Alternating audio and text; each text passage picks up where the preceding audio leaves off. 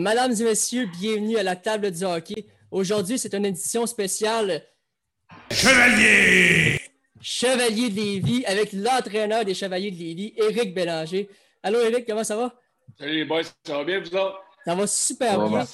Aujourd'hui, on a l'honneur de recevoir un gars qui a joué 820 matchs dans la Ligue nationale. J'ai une belle carrière qui est rendu coach des Chevaliers, comme j'ai dit. Puis par la suite, on a Antoine Samuel, un ancien justement euh, dans l'organisation des Chevaliers de Lévis. Donc, c'est vraiment un, petit sentiment d'appartenance que j'ai créé cette saison. Comme vous le savez, nos auditeurs, j'ai l'honneur d'écrire les parties locales des Chevaliers. Donc, euh, j'ai voulu mettre un peu à l'honneur euh, les Chevaliers aujourd'hui. Éric, j'aimerais ça commencer avec une question sur ton parcours plus jeune. Si je ne me trompe pas, tu as fait le tournoi Pee-Wee de Québec. Est-ce qu'il y a quelque chose en particulier qui t'a marqué de ce tournoi-là?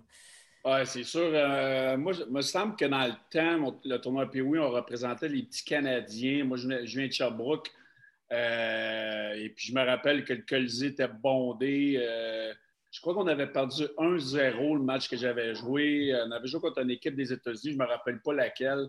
Mais ça avait été une expérience extraordinaire. Il y avait 12-13 000 personnes dans l'ancien Colisée. Et puis, c'est des souvenirs là, que tout le monde qui reparlent de leur souvenir du, du tournoi Pays de Québec. Euh, euh, le passage au hockey mineur, c'est certainement le tournoi le, plus prestigieux au monde. donc, euh, j'aurais aimé ça gagner plus de matchs parce qu'après ça, tu t'en vas jouer dans les petites arénas QQ. Là, mais au ça, ça, a été des beaux souvenirs. Ça devait être spécial lorsqu'on est jeune de jouer contre des équipes de d'autres pays, j'imagine. Oui, ça c'est sûr. Écoute, j'ai eu la chance là, à Sherbrooke. nous, on avait le tournoi Bantam. Euh, le père euh, d'un de mes amis, M. Fortier, qui s'en est occupé pendant plusieurs années. Puis je me rappelle, me rappellerai, toujours Bantam de on l'avait gagné. On avait battu euh, Bobo dans le temps où c'était la grosse équipe de Québec. nous, il me semble qu'on était les Faucons. Je ne me rappelle pas le nom, mais on avait battu Philadelphie en finale. C'était une grosse équipe. ça avait été, là, c'est probablement un de mes plus beaux souvenirs d'hockey mineur avec le tournoi Pee-Wee d'avoir gagné le, le, tournoi Bantam de Sherbrooke. Mhm. Par la suite, on remonte un peu plus tôt dans le temps. Tu as été repêché 35e au total par les enfants de Beauport. Qu'est-ce que tu retiens en particulier de ces trois saisons-là? Écoute, moi, je retiens, euh, en premier lieu, je retiens que j'avais été retranché euh, à mon année Midget 3. Euh, j'avais commencé l'année avec l'équipe. J'avais joué le premier match de la saison. Je pense que l'entraîneur, on n'avait pas peut-être une bonne chimie ensemble. Moi, il faudrait lui demander, mais euh, j'avais joué le premier match de l'année et puis je m'étais fait retrancher euh, après avoir fait un but, une passe ou un but, deux passes dans une défaite de 7-4. Euh, à mon avis, je pensais en avoir fait assez. Puis j'étais confiant, puis peut-être trop confiant, mais on ne le saura jamais. Je suis retourné dans le temps, on n'avait pas de Midget Espoir, c'était Midget 2A. Puis c'est drôle parce que cette semaine, j'ai fait des Zooms avec l'équipe de Midget Espoir des Corsaires et puis toute l'organisation de, de la Beauce euh, pour un petit peu parler de mon parcours et qu'est-ce qu'on recherche comme culture avec les Chevaliers de Lévis. Moi, j'avais la mentalité que peu importe ce qui, est, arrivé, oui, j'étais déçu, oui, j'ai pleuré, oui, euh, j'étais fâché après tout le monde, mais une semaine après, je me suis retroussé les manches, je suis retourné midget 2A. Puis l'entraîneur du midget 3 à l'époque s'était fait congédier après 14 parties. J'ai remonté avec les cantonniers de Magog. Euh, j'ai terminé l'année, on a perdu en finale et puis euh, finalement, mais j'ai terminé le deux ou le troisième marqueur de l'équipe après avoir manqué de 14 parties. Donc, euh, ça voulait dire, écoute, si tu t'es trompé, j'ai prouvé à tout le monde qu'il avait tort de m'avoir retranché. C'est souvent le message que j'ai avec nos joueurs, parce que tu sais, c'est pas le fun pour un entraîneur faire des coupures, c'est jamais le fun, mais c'est jamais la fin parce que tu sais jamais quand l'opportunité va se présenter. Puis quand tu es bien préparé, puis tu as une bonne attitude, puis euh, l'opportunité se représente à nouveau, il ben, faut que tu sois prêt. Tu aies fait les bonnes choses parce que sinon, elle peut passer puis jamais revenir. Puis moi, j'ai été chanceux. J'ai eu la bonne attitude, même si des fois, je pouvais faire la baboune, c'est sûr. parce que je pensais que j'aurais dû jouer une jet 3. Mais je l'ai réussi. Puis écoute, pour moi, ça avait été une surprise parce que, tu sais, je me rappelle, une jet, jet 3, je pense que je faisais 129 ou 135 livres. J'étais tout petit, puis à l'époque, il y avait des gros bonhommes. Fait que j'ai été repêché deuxième choix des Harfans de Beauport, 35e, comme tu as dit. Euh, Martin Biron, je crois qu'il avait été le premier choix des Harfans de Beauport. Puis euh, euh, mes trois années, écoute, moi, j'étais arrivé dans la petite cabane à Beauport. j'étais au centre de, Yann McIntyre puis Patrick Côté. Fait que mon 139 livres, il me, faisait grossir un peu avec ces deux bonhommes-là, chacun, de mon bord. Mais tu sais, on a eu des années extraordinaires. Je pense que ma première année, on a perdu en demi-finale ou en finale. Euh, ma deuxième année, on a perdu en finale contre les Prédateurs de Granby cette année-là avec la grosse équipe qui ont gagné la Coupe Memorial la première fois en 25 ans. Par la suite, j'ai été échangé dans un gros échange avec Derek Walser euh, à l'Océanique de Rimouski, euh, joué avec Vincent Le Cavalier. Donc, tu sais, j'ai eu des années, ça a été mes plus belles années dans le hockey, je te dirais, là, mes années juniors. Puis, tu sais, à travers ça, ben, j'ai été repêché de la Ligue nationale.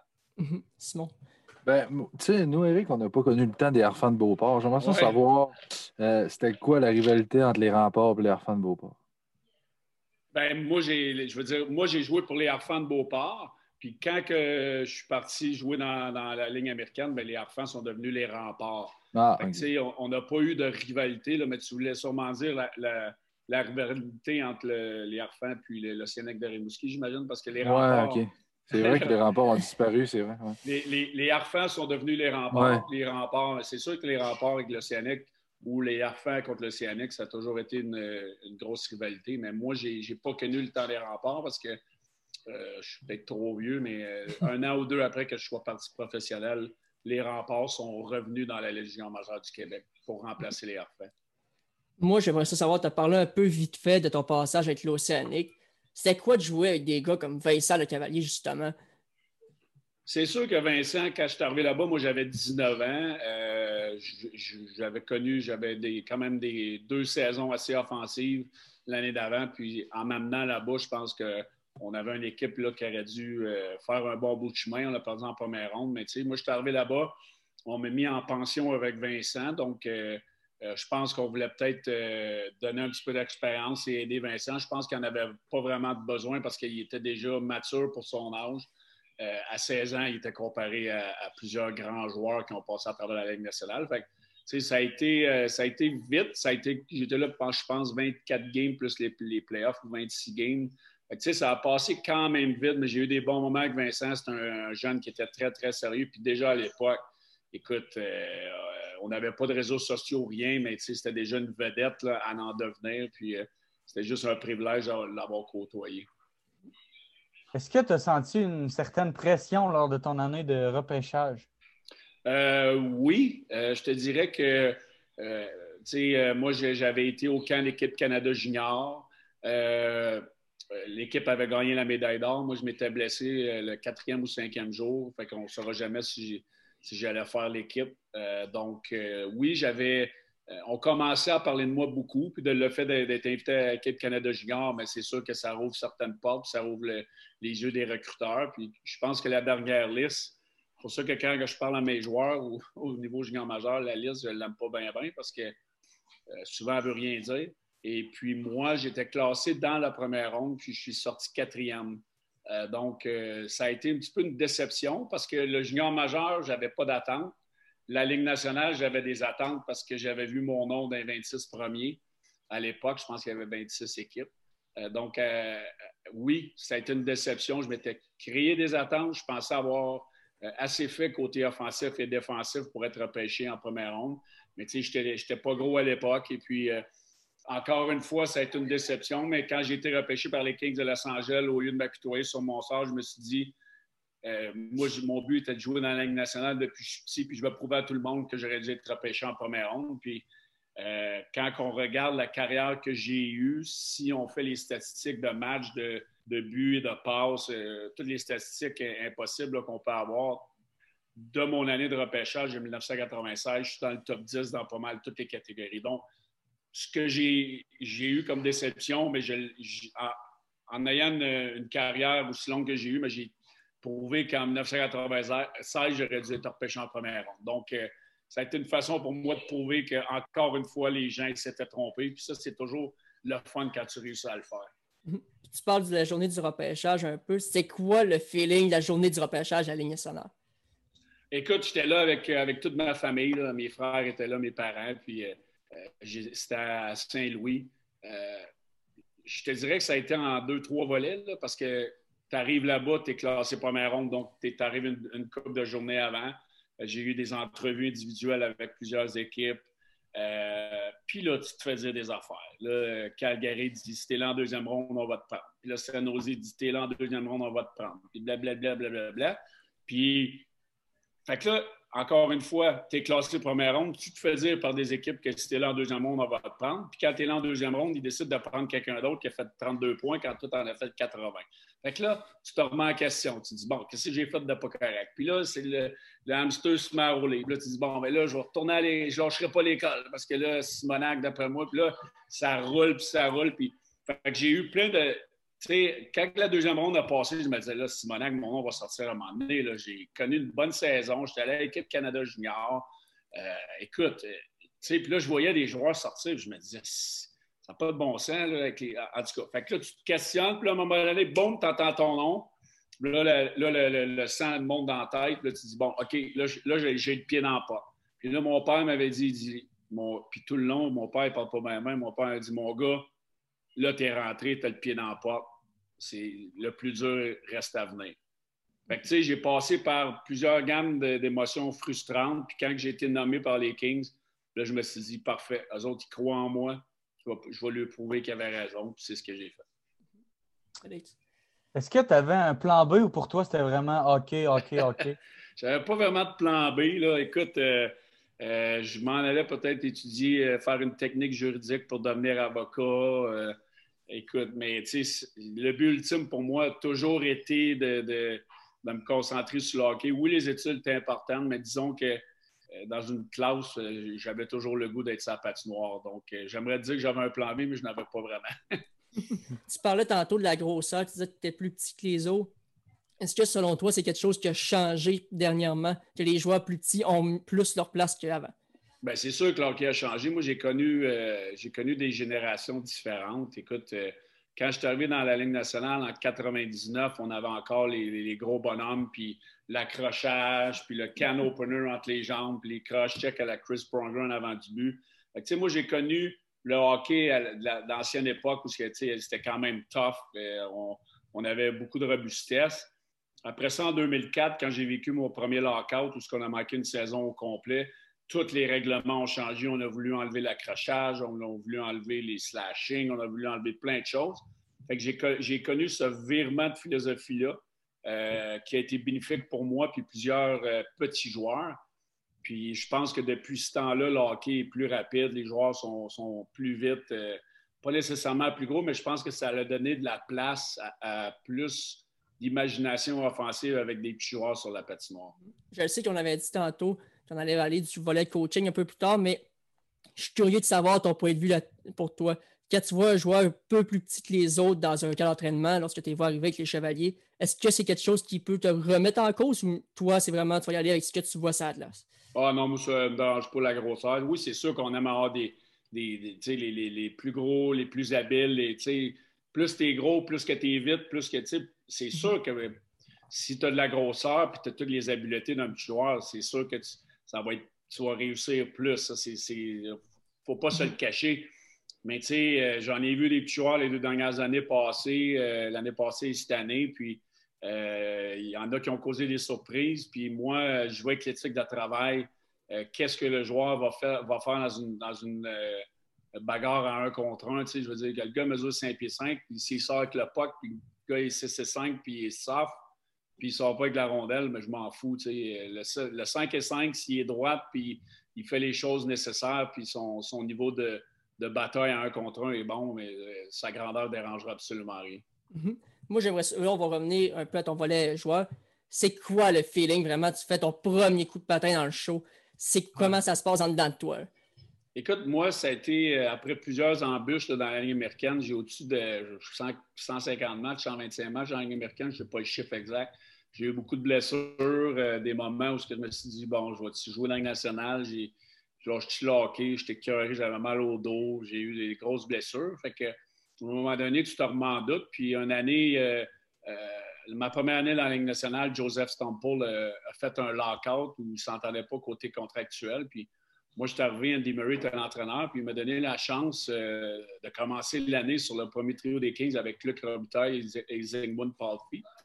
Euh, je me rappeler toute ma vie. Là, mon premier match dans la Ligue nationale était à Washington. Et puis, j'ai commencé sur cette ligne-là. j'ai fait un but de deux passes à mon premier match dans la Ligue nationale. Fait que, je peux dire que ça pas bien de carrière. Puis je pense qu'après huit, neuf matchs, avant d'être retourné, parce que cette année-là, j'ai été retourné dans les mineurs à cause des, des situations contractuelles. Puis moi, je n'avais pas besoin de passer le balatage. Donc, quand Joseph Stample a signé, on m'a retourné d'un mineur, mais quand on m'a retourné d'un mineur, je pense que j'étais dans les 10-12 premiers marqueurs de la Ligue nationale après huit matchs. Donc, euh, ça avait été un, début assez, euh, assez euh, le fun pour moi. Une déception, encore une fois, quand j'ai retourné à la Ligue américaine, mais après une quinzaine de matchs, on m'avait rappelé, on m'avait fait, fait de la place à Los Angeles, puis j'ai passé 14 ans dans la Ligue nationale. Donc, ça a été des moments incroyables. Je veux dire, jouer sur une ligne avec Luc Robitaille à ton premier match, un, Québécois, une idole d'enfance qui est, qui est au temple de la renommée. Zengmund Parfi, euh, vous êtes peut-être trop jeune pour vous en rappeler, là. mais euh, pour les gens qui l'ont déjà vu jouer, Zengmund Parfi, c'est un, un, Patrick Kane. Il a des mains incroyables sur le powerplay. C'est un des meilleurs que j'ai vu dans ma carrière. Donc, euh, je ne pouvais pas avoir de meilleur coéquipier pour commencer la Ligue nationale. Tu parles des embûches que tu as eues dans ta carrière, soit les coupures, les blessures. Est-ce que tu serais prêt à dire que la résilience, c'est vraiment le mot qui a guidé ta carrière?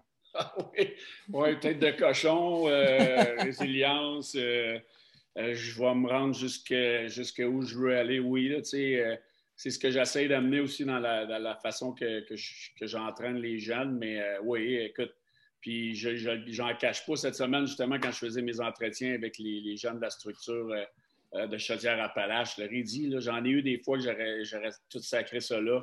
Euh, il y a une année, ma deuxième année dans les américaines, je pense que j'ai joué 32 matchs, 33 matchs parce que j'étais toujours blessé. J'ai eu une grosse opération. Euh, je me suis fait enlever une côte parce que j'avais une thrombophlébite, un caillot de sang dans la veine qui mène au cœur. Même à ce moment-là où j'étais comme entre la vie et la mort, moi, je m'en foutais. tout ce que je demandais au docteur, c'est quand je vais être capable de retourner jouer au hockey. C'était niaiseux un peu. J'étais jeune, j'avais 19 ans, mais c'est ça pareil, puis c'était ça pareil. C'était ça ma, ma, ma mentalité. Je voulais jouer au hockey, puis je voulais me rendre dans une nationale. Mhm. C'est une bonne mentalité à avoir. Je pense que les jeunes qui nous écoutent, il faut avoir cette mentalité-là pour se rendre le plus loin possible. Là-dessus, ben, moi, je. Non, je vais, je vais, terminer avec ça. Je vais, je vais prendre du millage là-dessus parce que moi, je trouve qu'aujourd'hui, les jeunes euh, euh, lancent la serviette trop rapidement. Puis euh, je trouve qu'on a trop de possibilités, il y a trop de ligues à gauche et à droite. Quand ça ne veut pas la faire un autre, on veut se faire échanger. On n'est pas mm. content de place, on veut se faire échanger. Euh, je trouve qu'à Star, c'est un, petit peu, un petit peu différent. On, est un petit peu plus, je dis le mot soft de ce côté-là mentalement, puis on n'est pas content, on va faire autre chose. Mais les, plus belles années de hockey, c'est Jet 3 puis junior majeur. Puis si tu, veux, si tu veux te rendre dans la Ligue nationale, puis que ça soit dans n'importe quoi dans la vie, ça ne sera pas facile. Là. Ça ne sera pas mm. facile sur le marché du travail. Il n'y a rien de facile. Fait que, euh, des fois, je trouve que nos jeunes d'aujourd'hui euh, lâchent, trop facilement. Mm. C'est là-dessus, je, te donne le point à 110 Je n'ai vu plusieurs lâcher vite. J'aimerais ça revenir sur le lock-out. Tu en as parlé un peu. Tu es allé jouer en Italie. C'est quoi le hockey là-bas? Il me semble que Italie et hockey, ça ne fit pas vraiment ensemble. Non, écoute, euh, moi, ça faisait euh, je pense que ça faisait trois ans, deux, trois ans que j'étais à la Ligue nationale à, cette époque-là. Donc, mhm. euh, euh, quand j'ai décidé au mois de décembre de, regarder avec mon agent qui était production à l'époque pour m'en aller en Europe, on s'entend que la Suisse n'avait pas beaucoup d'imports. Je pense que c'est quatre ou cinq importés que tu as le droit d'avoir là-bas. Donc, les meilleurs joueurs de la Ligue nationale se sont placés facilement dans les meilleures ligues quand on était rendu à mon tour, puis euh, un de mes bons amis à l'époque, ben, qui est encore un de mes amis, Mathieu Dandonneau, et Stéphane Quintal avaient décidé d'aller jouer euh, dans une des équipes euh, en Italie. ils m'ont dit Viens, donc jouer. J'ai joué à 45 minutes de, distance de eux. Fait que c'est un peu, on va aller jouer au hockey, mais on va aller se promener en Italie, puis voir la Norvège, puis voir les Alpes. Puis écoute, ça a été une expérience culturelle incroyable. Puis vieille, ma, fille la plus vieille avait un an et demi à cette époque-là. On l'avait amenée là-bas. Euh, on, avait vécu à l'hôtel tout le long. Euh, L'hockey, euh, honnêtement, avait été quand même pas si pire. Ça avait été meilleur que ce que je pensais parce qu'on était trois ou quatre importés par équipe. Moi, j'avais joué avec, Peter Schaefer et un autre joueur des Blackhawks de Chicago, un Quint à la défense. Donc, il y avait des, bons joueurs, mais c'est tout, l'aspect en dehors de la patinoire, les, soigneurs, les trainers. Je prenais mes patins, j'allais faire guiser au, au magasin de sport tellement que notre trainer ne savait pas comment faire ça. Ça te donne une idée que c'était loin de la ligne nationale. Euh, c'est les gars, les gars, ils conduisaient l'autobus pour aller ben, au game sur la route. Ben, la première fois que j'étais dans l'autobus, on m'a applaudi parce qu'aujourd'hui, on avait un autobus parce qu'on avait un joueur de la ligne, nationale, parce que normalement, c'est des U-Wall où on met les poches en arrière. Puis comme je te disais, c'est les gars qui conduisaient le U-Wall. C'était un, autre monde, mais ça a été euh, une, expérience très enrichissante. Félix. Tantôt, tu as parlé de justement avec ton agent, vous avez regardé pour euh, où euh, ça, serait bien pour toi d'aller jouer. Quel pourcentage du salaire d'un joueur l'agent va avoir à peu près, sans rentrer dans les gros, gros chiffres? Ah, c'est à peu près 3-4% 5% C'est intéressant à savoir. moi, j'aimerais ça savoir les échanges. On a parlé un peu les géants majeurs tantôt la saison 2006-2007, tu as été échangé à trois reprises à la même saison, dont deux fois en deux jours. Comment c'était, comment ça se passe un, trade dans la Ligue nationale? On a su l'histoire de trade de la East Coast dernièrement avec nos invités, mais un trade de la Ligue nationale, comment ça se passe? Ben, euh, moi, j'avais passé les, les, six dernières années avant de me faire échanger à Los Angeles. Euh, si tu prends mon année de repêchage avec mes années dans, la ligne américaine, j'ai passé 10 ans là-bas. Fait qu'à un moment donné, tu deviens confortable. Euh, tu penses que tu vas passer ta carrière là-bas, puis c'est drôle ben, parce que Los Angeles, le coût de la vie, c'est quand même assez cher. Les impôts sont assez hauts. Je pense que c'est 48% euh, Donc, à mes trois, quatre premières années dans la Ligue nationale, je, je gagnais bien ma vie, mais euh, faire 350 000, 500 000, 600 000 à Los Angeles, c'est pas tant que ça. C'est drôle à dire, les boys, là, mais c'est pas tant que ça. Après que tu aies payé ton, agent, ton appartement, ton auto, euh, euh, tes impôts, il n'en reste, reste, pas tant que ça. Fait que, ça m'a pris cinq ans à, me ramasser assez d'argent pour avoir la, possibilité de m'acheter une maison. Puis quand je me suis acheté une maison, mais j'ai passé un an et demi dans la maison, puis la, première fois que je me suis fait échanger, on était en train de faire des rénovations dans la maison. Puis j'étais sur la route, je pense que j'étais à Saint-Nosé. Euh, puis il y avait eu un changement de directeur général et d'entraîneur. C'était rendu euh, Mark Crawford qui était l'entraîneur. Euh, c'était Ron Extall qui était l'assistant directeur général avec Dean Lombardi. moi, j'avais fait partie de l'échange avec Jack Johnson, qui était le troisième choix overall les Hurricanes de la Caroline n'avaient pas voulu aller jouer là-bas. Donc, euh, on m'avait échangé. Moi, j'étais sur le choc. Je venais de signer un, contrat d'un an. Euh, je pensais m'avoir établi là-bas. Puis, boum, euh, du jour au lendemain, c'est terminé. J'ai appelé à la maison. J'ai dit arrête de dire aux travailleurs qu'ils arrêtent de, poser le plancher. on, va à la maison puis on s'en va en Caroline. Fait que là, j'avais deux jeunes enfants. Euh, j'ai pris ma poche, je suis jamais retourné, je suis jamais, retourné dans ma maison. OK, puis moi, j'aimerais savoir c'est comment ça se passe en Caroline, parce que souvent, on, voit les, histoires en Caroline, là, présentement, c'est les grosses célébrations après chaque match. Toi, quand tu as joué là-bas, c'était comment jouer en Caroline? Écoute, moi, quand je suis arrivé en Caroline, euh, il avait gagné la Coupe Stanley l'année d'avant euh, contre les Oilers d'Edmonton. Fait que je te, je te dirais que ça a été une année de merde. Euh, de A à Z en Caroline. C'est pas compliqué. J'ai pas aimé ça pas en tout. Euh, j'ai pas aimé Peter Laviolette. Euh, l'équipe venait de gagner la Coupe. Tu sais, là, quand ils disent la, la Cup, cup hangover, là, où ce que les mhm. gars, le lendemain de brosse, là, ben, le lendemain de brosse, il a duré toute l'année jusqu'à temps que je me fasse échanger à Atlanta. écoute, ça n'a juste pas fonctionné pour une raison X, Y, Z. Là. Peter Laviolette euh, voulait jouer avec ses joueurs qui l'avaient fait gagner. Je n'ai pas vraiment trouvé ma place là-bas. Euh, l'équipe allait nulle part. Ils n'ont pas fait les séries cette année-là. Moi, je pense que j'ai joué 53 matchs ou 54 matchs là-bas avant de me faire échanger à Atlanta. Puis je peux dire que j'étais très content de m'en aller de là. Tu parles d'Atlanta, justement. C'était comment là-bas? Parce que là, tu avais des gros noms. Tu avais des Ilya Kovalchuk qui était là quand même. C'était comment Atlanta? Parce que la franchise n'existe plus présentement. Ça, j'allais demander. Oui, euh, j'ai adoré Atlanta, honnêtement. Euh, premièrement, la ville, j'ai adoré la ville. C'est superbe. Euh, l'équipe, on avait une super bonne équipe. On a terminé premier dans la division à l'époque. C'était la première fois de l'histoire que l'équipe allait faire les séries. Bob Barkley, qui était l'entraîneur là-bas, où j'ai eu une, super connexion. Puis encore aujourd'hui, on se parle régulièrement. Bob m'a mis, mis, dans une situation que j'avais peut-être jamais eu dans ma carrière, à part mes dix premiers matchs de nationale avec les Kings, un rôle offensif, euh, sur une ligne avec Mariano Ossa puis euh, Kozlov. Euh, je pense que j'ai eu mes, dans mes meilleures statistiques offensives 16 points en 24 matchs, une affaire comme 9 ou 10 buts. je, jouais, ouais, jouais à toutes les sauces. Des fois, je jouais trop. Là. Puis, tu sais, j'ai adoré ça parce que Bob me donnait ma chance, il me faisait confiance. Malheureusement, on a perdu en 4 en première ronde contre les Rangers de New York. Mais tu sais, on avait Kovalchuk, on avait Ossa, on avait Scott Mellenby, euh, on avait euh, Kozlov, euh, Kovalchuk. Tu sais, je veux dire, euh, Keith Kachuk, Pascal Dupuis. On avait une équipe de vétérans. Ça a été, écoute, ça a été pas assez long à mon goût parce que l'année d'après, l'équipe était chambranlante. On n'avait pas réussi à euh, j'ai pas réussi à signer un contrat à long terme. C'est là que je me suis ramassé euh, euh, pour trois ans avec le Wild du Minnesota. Mhm. Justement, en parlant du Wild du Minnesota, c'était quoi? Comment ça se passait là-bas? Je sais que Brad Burns à la poche bleue t'a raconté des anecdotes avec lui, les, serpents perdus dans, la maison de Brad Burns. C'est-tu des anecdotes vraiment qui ressortent de ce passage-là avec le Wild? Ben, le, Minnesota, quand je suis arrivé là-bas, j'avais un contrat de, trois ans, donc encore une fois, mes enfants commençaient à l'école. J'ai voulu m'installer. Je me suis acheté une maison. Puis je me suis, je me suis créé des liens dans, mon quartier. Puis euh, encore aujourd'hui, je parle à un de mes voisins euh, qui restait au bord de la rue de moi. Ses enfants ont le même âge que les miens. nos enfants conduisent le char. c'est comme, holy shit.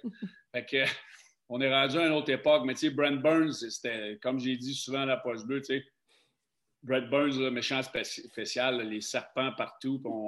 On, allait nourrir les serpents. il y avait des rats morts ou des lapins morts, puis on donnait ça aux serpents. Euh, euh, regarde, euh, puis je le sais que présentement, à Saint-Nosé, il y a un zoo, il y a des zèbres chez eux. C'est, vraiment un spécimen, Brent Burns. Lui, il aimait ça, jouer à la lutte.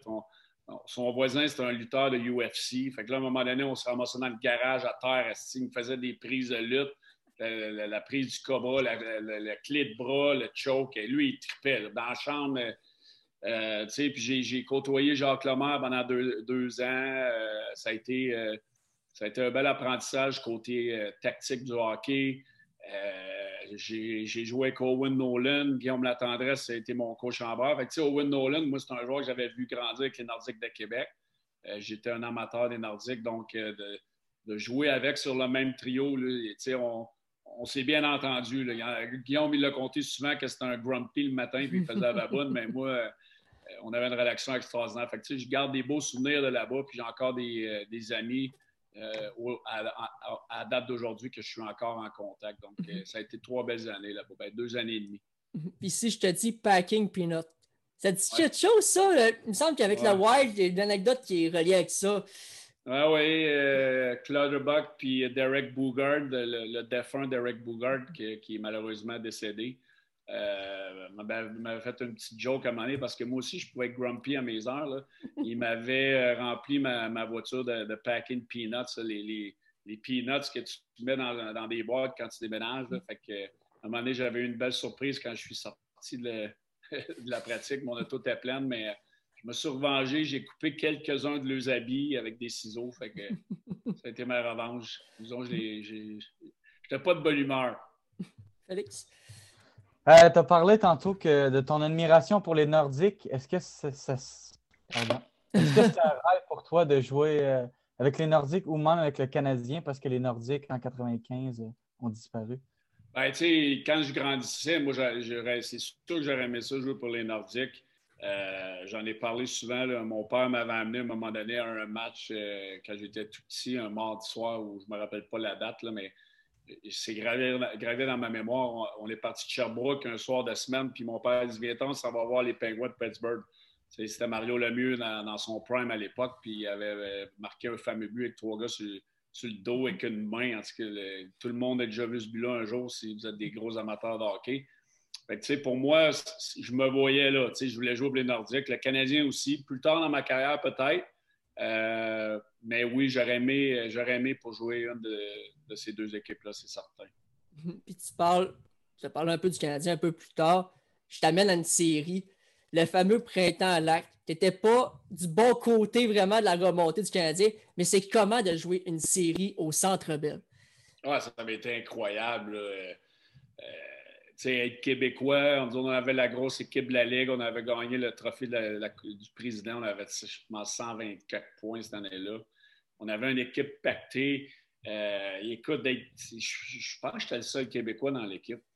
Euh, de jouer à Montréal, euh, c'était spécial. J'étais rendu à une époque dans ma carrière où j'avais l'expérience de peut-être la manger le plus possible, cette série-là. La mettre dans, ma tête le plus longtemps possible. Puis malheureusement, après 3-1, honnêtement, je ne pensais jamais qu'on allait perdre cette série-là avec l'équipe qu'on avait. Euh, on n'a jamais été capable de, mettre le clou dans le cercueil. Notre avantage numérique a été euh, pas très, très bon. On n'a pas réussi à marquer les gros buts à là qui a été épouvantable. On n'était pas capable de le marquer. On, on, jouait pas mal, là, mais Ovechkin, les Salmon, les Backstrom, les Green à, l'époque, euh, on n'a pas été capable de, trouver la solution à l'acte. Puis ils sont revenus dans la série. Puis le, leur mérite, le leur revient. Ils ont été meilleurs que nous autres pour les, matchs après. Puis on n'a jamais eu de réponse à ça. Mais tu sais, on avait l'équipe pour gagner la Coupe Stanley, puis je, savais que j'avais peut-être perdu ma meilleure chance à carrière. Après ça, tu es allé euh, en Arizona, où tu as connu une excellente saison offensive, 40 points. Comment comment c'était ton passage là-bas? Parce que, tu sais, offensivement, tu as vraiment pris un galon vraiment extraordinaire là-dessus. Ben, tu sais, j'en parle souvent dans, mes entrevues avec Dave Teppett. Dave Teppett était l'assistant entraîneur des Kings les, ben, cinq des six années que j'étais là. Euh, j'avais une bonne, bonne, relation avec. Puis quand j'ai signé là-bas, ça a été une des raisons pourquoi j'étais allé en Arizona. On avait une équipe de vétérans. Puis honnêtement, là, c'est probablement ma plus belle année de hockey euh, sur et hors de la glace. La qualité de vie là-bas à Scottsdale, euh, je restais sur le 15e trou, la piscine. les enfants étaient un âge, le fun. Euh, j'arrivais à l'arena, je savais que j'allais avoir un gros rôle, power play, numériques. Euh, tu sais, quand tu joues avec Shane Doan puis Whitney, euh, pour une majorité de partie de l'année, ça va aider dans tes statistiques. Et puis, j'ai eu une très, très belle année côté individuel puis de groupe, des amis que j'ai encore aujourd'hui.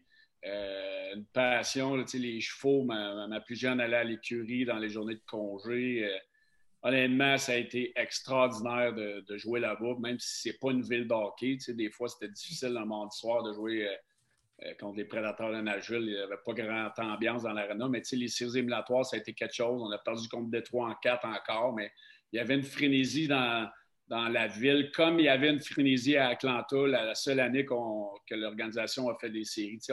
On, sentait le buzz à Atlanta. La même chose est arrivée dans les séries à Phoenix, mais on a perdu en quatre. Euh, j'aurais aimé ça rester là-bas à long terme, mais euh, malheureusement, ça n'a pas fonctionné comme ça. Puis après ça, ben, ça a été deux années désastreuses à Edmonton. Oui, parlons-en d'Edmonton. Parce que qu'est-ce qui a fait de ce passage-là si mémorable, mais du mauvais sens, vraiment? Ben, tu sais, encore une fois, j'en parle souvent comme quoi, quand je suis arrivé à Edmonton, j'arrivais de ma meilleure année en carrière. Fait tu sais, moi, j'étais encore là dans ma tête. J'étais encore un bon joueur, puis j'étais encore capable de produire offensivement. Puis tu sais, quand tu arrives au 1er juillet, souvent, tu as des décisions qu'il faut que tu prennes rapidement. Puis, je vais m'en rappeler, euh, j'étais ici au lac Beauport, puis euh, le téléphone sonnait, puis là, tu Saint-Louis, puis là, tu as Saint-Nosé, puis là, à un moment donné, là, Edmonton arrive, là, tu as, euh, Chicago. Moi, je voulais aller à Chicago. Puis Marc Bergevin était l'assistant directeur général à Chicago. et là, Edmonton sont arrivés, ils m'ont donné deux ans, ils ont rajouté une troisième année. Euh, Chicago était à, deux ans, mais avec moins d'argent. Moi, j'ai dit à Chicago, je vais prendre le montant d'argent, c'est moins d'argent, mais rajoutez-moi la troisième année. Puis je m'en vais chez là en deux minutes. Puis finalement, tu sais, quand tu es rendu à un stade dans ta carrière, j'étais à 34 ans, tu y vas pour la sécurité, puis Dieu sait que j'étais tellement en Simonac de déménager. Euh, j'étais allé pour l'option de trois ans. Euh, parce que je voulais de la sécurité pour ma famille. Puis, puis honnêtement, je regardais le roster des Oilers Edmonton, puis je me disais, je vais fitter là-bas parce qu'il y a des bons vétérans, puis il y a des bons jeunes.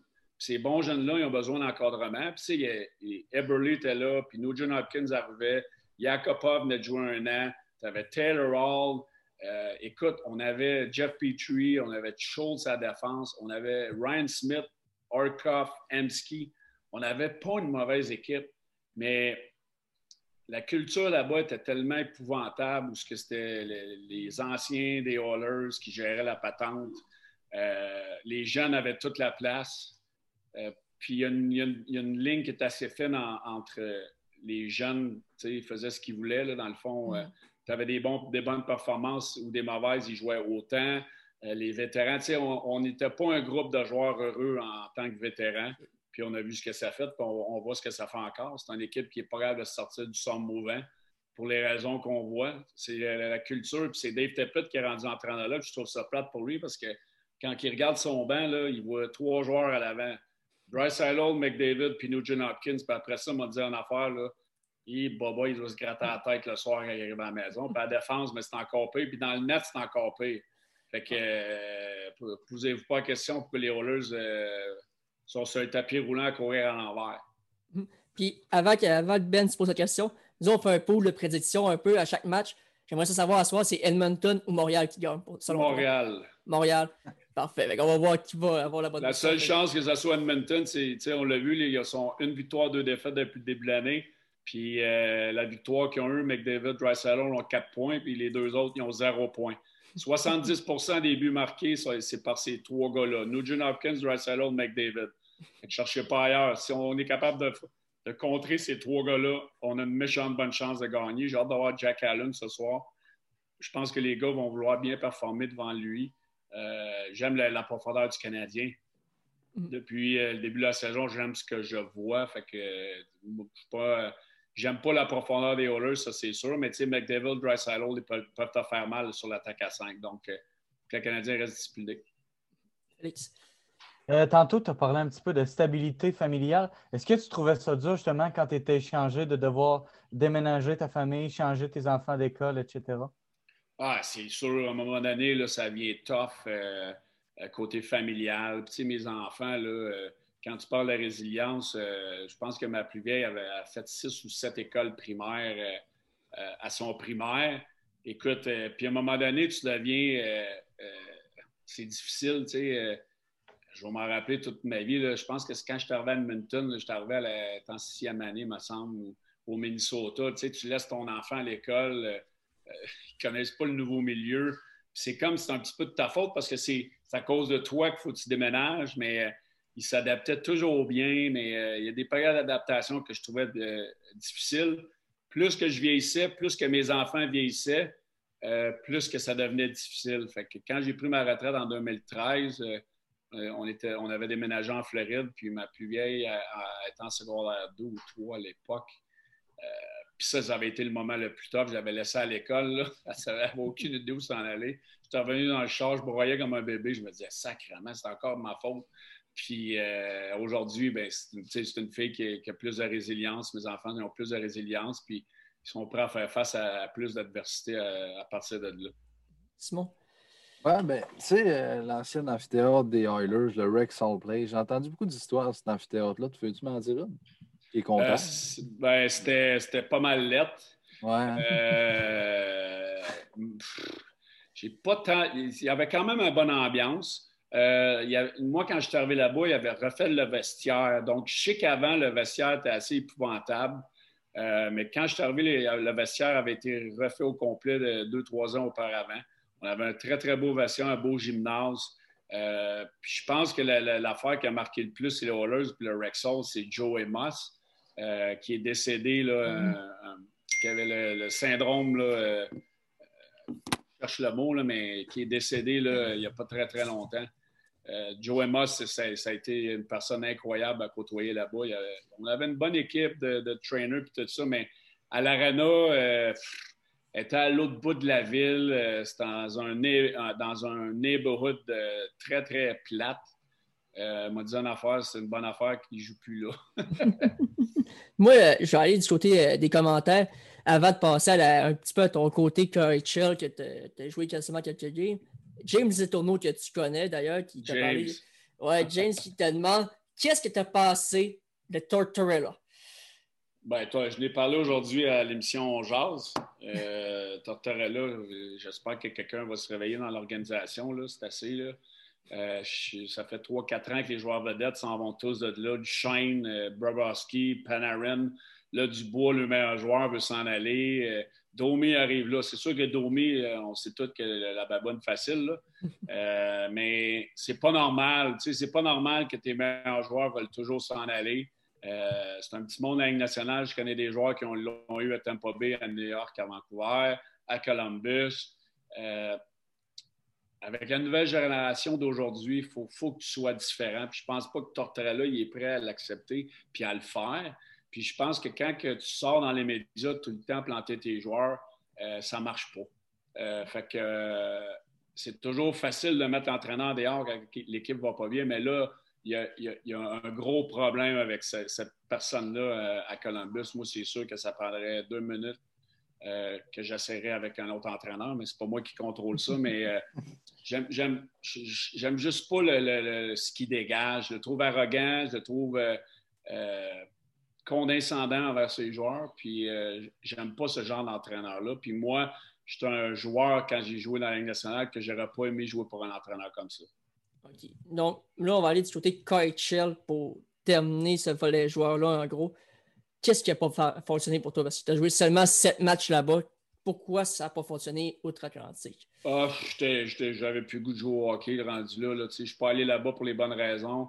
Euh, encore une fois, la famille, j'ai laissé mes enfants en arrière. Euh, il y avait 9 heures de décalage. Fait quand je lui parlais le matin, il se couchait le soir. Quand je, me couchais le soir, il se levait pour aller à l'école.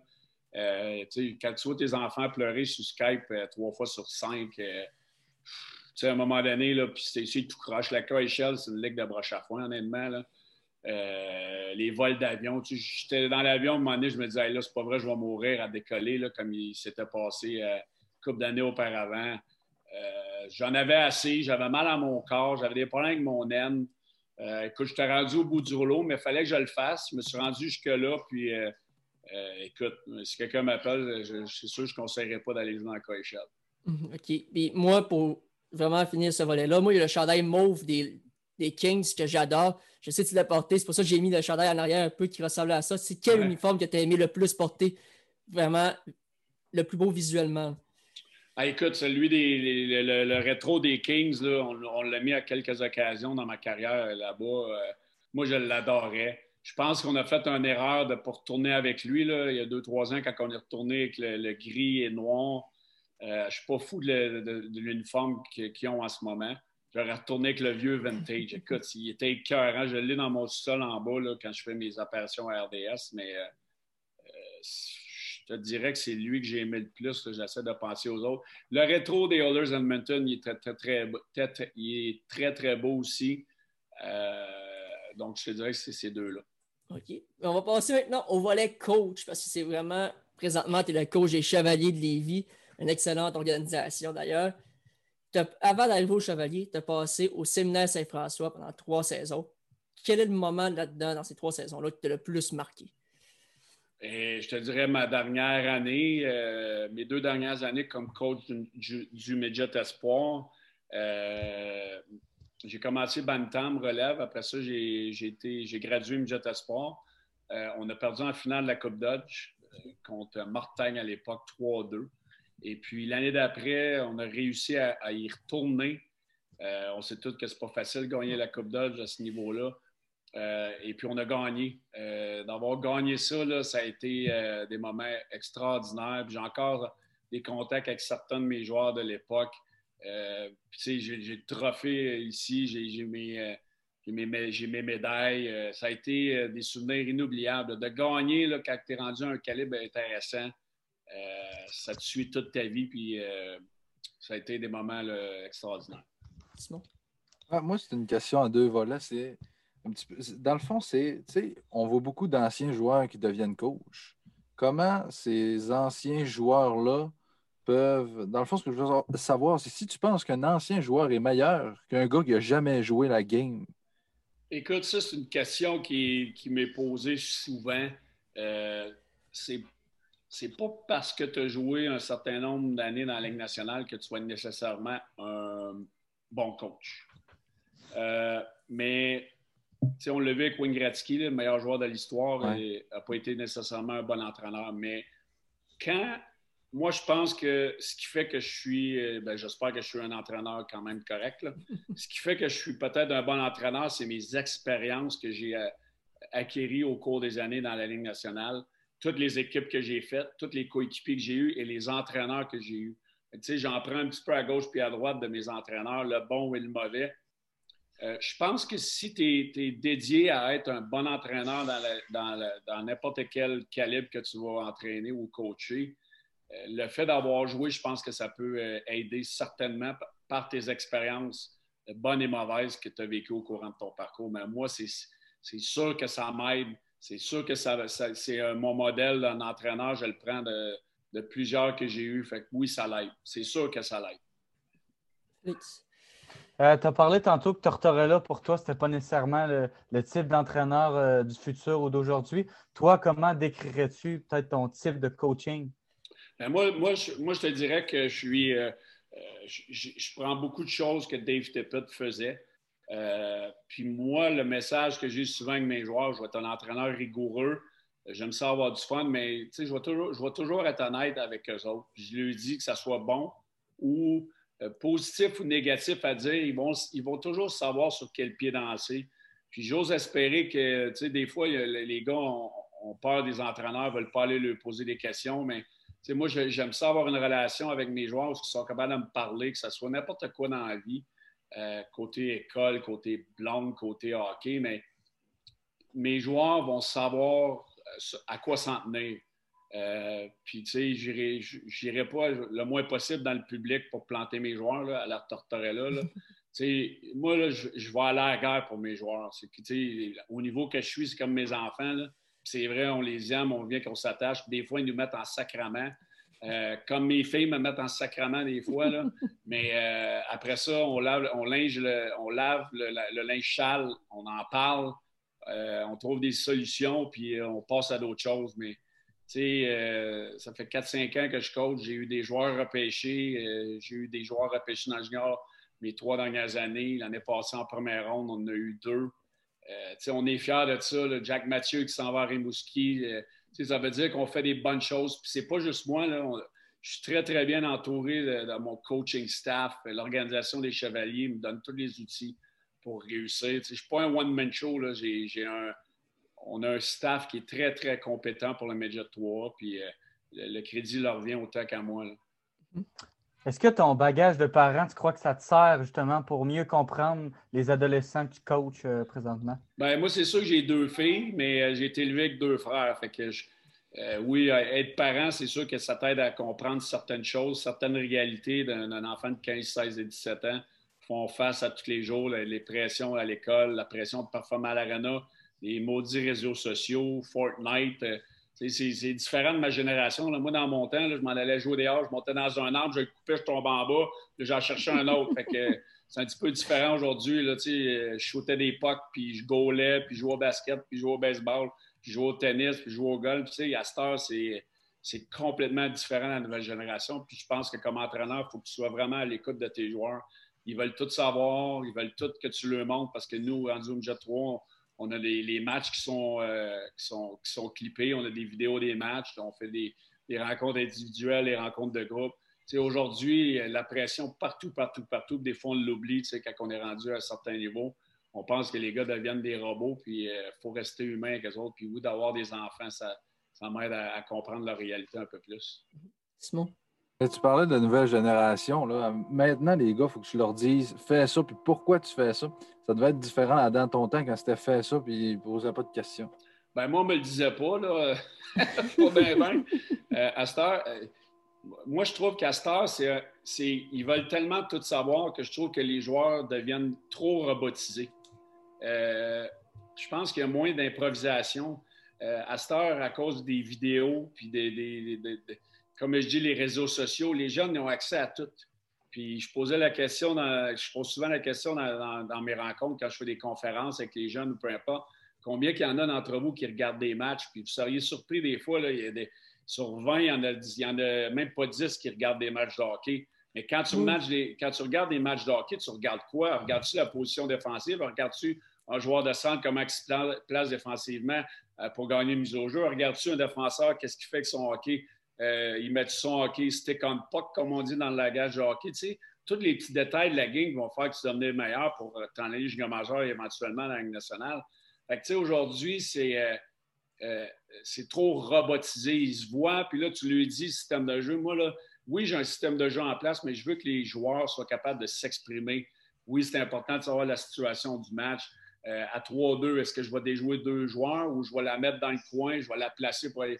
C'est toutes des petites choses qui font qu'aujourd'hui, avec les systèmes de jeu, puis euh, la vidéo, les joueurs sont. Ils, se voient trop, l'improvisation est moins là. Fait qu'on essaie de continuer à développer ça un peu plus. Est-ce que tu penses qu'un athlète qui est multisport, on va dire, tu sais, as parlé tantôt que tu allais jouer au basket, que tu gaulais, oui, ça reste du hockey, mais c'est comme un changement d'aptitude de travail, on va dire. Penses-tu que ça peut aider dans son développement? Oui. Euh, écoute, ça, c'est une autre chose qui a changé beaucoup parce que les jeunes d'aujourd'hui, il faut qu'ils s'entraînent, il faut qu'ils arrivent performants au camp. Euh, moi, je pense qu'il y a un moyen d'être capable de cohabiter tout ça. Puis moi, je sais que ça m'a aidé ça m'a aidé. Moi, j'ai joué au soccer à un très haut niveau avant de décider que je voulais jouer au hockey. Euh, je jouais au tennis, je jouais au golf. Euh, je, touchais à tous les sports. Peut-être le baseball que j'aimais un peu moins, là. Mais oui, moi, ça m'a aidé à ma coordination. Le soccer m'a aidé énormément. Euh, moi, dans mon temps, je ne m'entraînais pas. Les poids, ce n'était pas encore populaire, faire des poids, la pliométrie, ces choses-là. Aujourd'hui, je pense que c'est un peu trop de l'autre côté oui, je pense que c'est important de développer ta charpente et tes skills en dehors de la patinoire jusqu'à un certain niveau. Je pense que les jeunes d'aujourd'hui devraient toucher à d'autres sports un petit peu plus. Puis mhm. moi, ça m'a grandement aidé euh, à long terme. Mhm. Puis moi, je te pose une question là-dessus. C'est le développement d'un joueur le physique. Quelqu'un qui fait, mettons, admettons, du crossfit. Est-ce que ça peut l'aider plus tard ou c'est des muscles complètement différents selon toi? C'est sûr que ça peut l'aider euh, si c'est bien fait. Euh, moi, je ne suis pas un gros fan du CrossFit. J'en ai fait dans ma carrière. Euh, c'est sûr que moi, j'ai des problèmes de dos. Tu sais, les mouvements du CrossFit, là, si ce n'est pas bien fait, si ce n'est pas bien maîtrisé, ça peut être très, très bon si c'est bien maîtrisé et bien coaché. Euh, mais si c'est mal fait, tu peux te maganer le corps assez solide. Mm-hmm. Félix? ben, tu sais, on, peut dire que tu es un produit du Blizzard, autrement dit, plus au niveau coaching. Est-ce qu'il y a comme un petit sentiment de revenir à la maison quand tu joues avec eux en tant que chevalier? Ben, écoute, euh, les, chevaliers m'ont donné la chance de, coacher Midget 3. Euh, après mes trois années, là, Bantam, mes deux années Midget Sport, j'étais prêt à faire le saut. Euh, je n'ai pas eu la chance de l'avoir là-bas. Puis les, chevaliers m'ont donné la chance de le faire. Je sais que j'étais prêt. puis c'est sûr que moi, c'est un petit peu un sentiment. Je retourne euh, vous montrer que vous vous êtes peut-être trompé de ne pas m'engager une Jet 3. c'est sûr que quand j'ai du succès contre les autres, c'est pas euh, c'est juste de bonne guerre. Mais euh, c'est sûr que j'aurais aimé ça. après trois ans, tu penses que tu es rendu à un certain niveau dans ta carrière. Eux, ils ont pris d'autres décisions, il faut que tu les respectes. Mais c'est de bonne guerre. Quand je joue que l'SSF, c'est sûr que je veux les battre. C'est un adversaire. Puis surtout l'année passée, puis cette année avec Nathan Morin, qui est un produit de là. Puis euh, il y en a qui n'aiment pas ça, mais ça fait partie de la game. Puis euh, Nathan Morin, ben, c'est l'exemple que j'ai donné au courant de l'entrevue. C'est lui aussi a été retranché, il a vécu un. Euh, il a été déçu de ne pas être resté l'année passée. Moi, j'avais vu de quoi en lui, puis je pense qu'on ne s'est pas trompé en allant le chercher. Simon. Là, Eric, on sait que depuis un petit bout de temps, la ligne Jet 3 est sur pause. J'aimerais ça savoir comment tes joueurs ils font pour rester motivés. Puis le coach aussi, comment, comment tu fais? Le coach était écœurant, Simon. Ouais. Un descripteur aussi, a hâte de recommencer. Écoute, euh, aujourd'hui, on est retourné pour la première fois depuis le 16 décembre. Euh, honnêtement, on a fait des tests physiques, euh, les secondaires 4, parce qu'ils sont en alternance, secondaire 4, secondaire 5 une autre journée. Fait que demain, ça va être nos secondaires 5. Fait qu'on a fait quelques, quelques tests hors glace à l'école, le test du beep beep, le lancer, les push-ups, quelques affaires. Parce qu'avant de partir à Noël, j'ai dit au gars, c'est correct de, lâcher prise, mais il faut qu'on reste en forme parce que nous, notre but comme, comme entraîneur, comme organisation, c'est de développer des jeunes pour le prochain niveau. Oui, là, il n'y a pas eu de match, mais aujourd'hui, quand j'ai fait mon meeting avec l'équipe, j'ai comme mis les scénarios en place. Euh, si on recommence au mois de février, je ne pense pas qu'il va arriver. Euh, si on recommence début mars, on a un scénario de 32 matchs. Si on recommence début avril, on a un scénario de 28 matchs. en restant positif, puis là, il faut, donner des bonbons aux jeunes parce que euh, j'ai trouve vraiment, on parlait de résilience, j'ai trouve résilient, mais là, à un moment donné, il faut, faut, le, donner de quoi. Il faut qu'il voit la lumière au bout du tunnel. Puis moi, j'ai essayé de leur donner un plan, de leur dire OK, les boys, on embarque là. C'est comme si on avait un gros camp, camp d'entraînement de huit semaines pour se rendre au début mars. là, on a des aptitudes individuelles qu'il faut continuer à travailler. Euh, il y a plein de choses qu'il faut continuer à travailler, notre conditionnement physique, euh, que ce soit dans le gym, que ce soit sur la glace, pour que si on arrive au début mars, ben, que les gars soient prêts. Puis quand je parle d'opportunité, je reviens à l'exemple de, Jack Mathieu. Si Jack Mathieu, dans le temps des fêtes, s'était pogné le bain, puis il avait, bu, il, avait bu de la bière, puis il avait mangé du McDo tout le, tout le temps des fêtes, je ne suis pas sûr qu'il serait arrivé à Rimouski en forme, puis qu'il aurait laissé une bonne impression, puis qu'il aurait, il aurait décidé de le garder. Jack a fait ce qu'il avait à faire, puis quand je parle d'opportunité, il a eu l'opportunité. C'est la même chose pour euh, un joueur, parce que là, nous, on perd Jack, fait qu'il faut le remplacer. Donc, le joueur qui va venir avec nous, lui aussi a l'opportunité de, monter Média 3 puis de, se développer avec, euh, avec les meilleurs joueurs de, la région. Donc, euh, c'est toujours comment on se prépare pour si le hockey reprend. J'espère qu'il va reprendre en début mars. J'ose espérer que quelqu'un va se réveiller en quelque part, euh, qu'on soit prêt. Puis mhm. que les gars, il faut qu'ils soient conscients que cette année, on n'a pas une saison normale pour se faire remarquer. les joueurs de 15 ans, certains 16 ans ont beaucoup d'anxiété par rapport à leur, repêchage. Va-t-il être repêché? Comment ils vont faire? Mais, personne ne le sait, mais quand ça va arriver qu'on a des matchs, sois prêt parce que l'impression que tu vas donner au dépisteur, elle sera peut-être pas aussi longue que tu l'aurais eu dans une saison normale.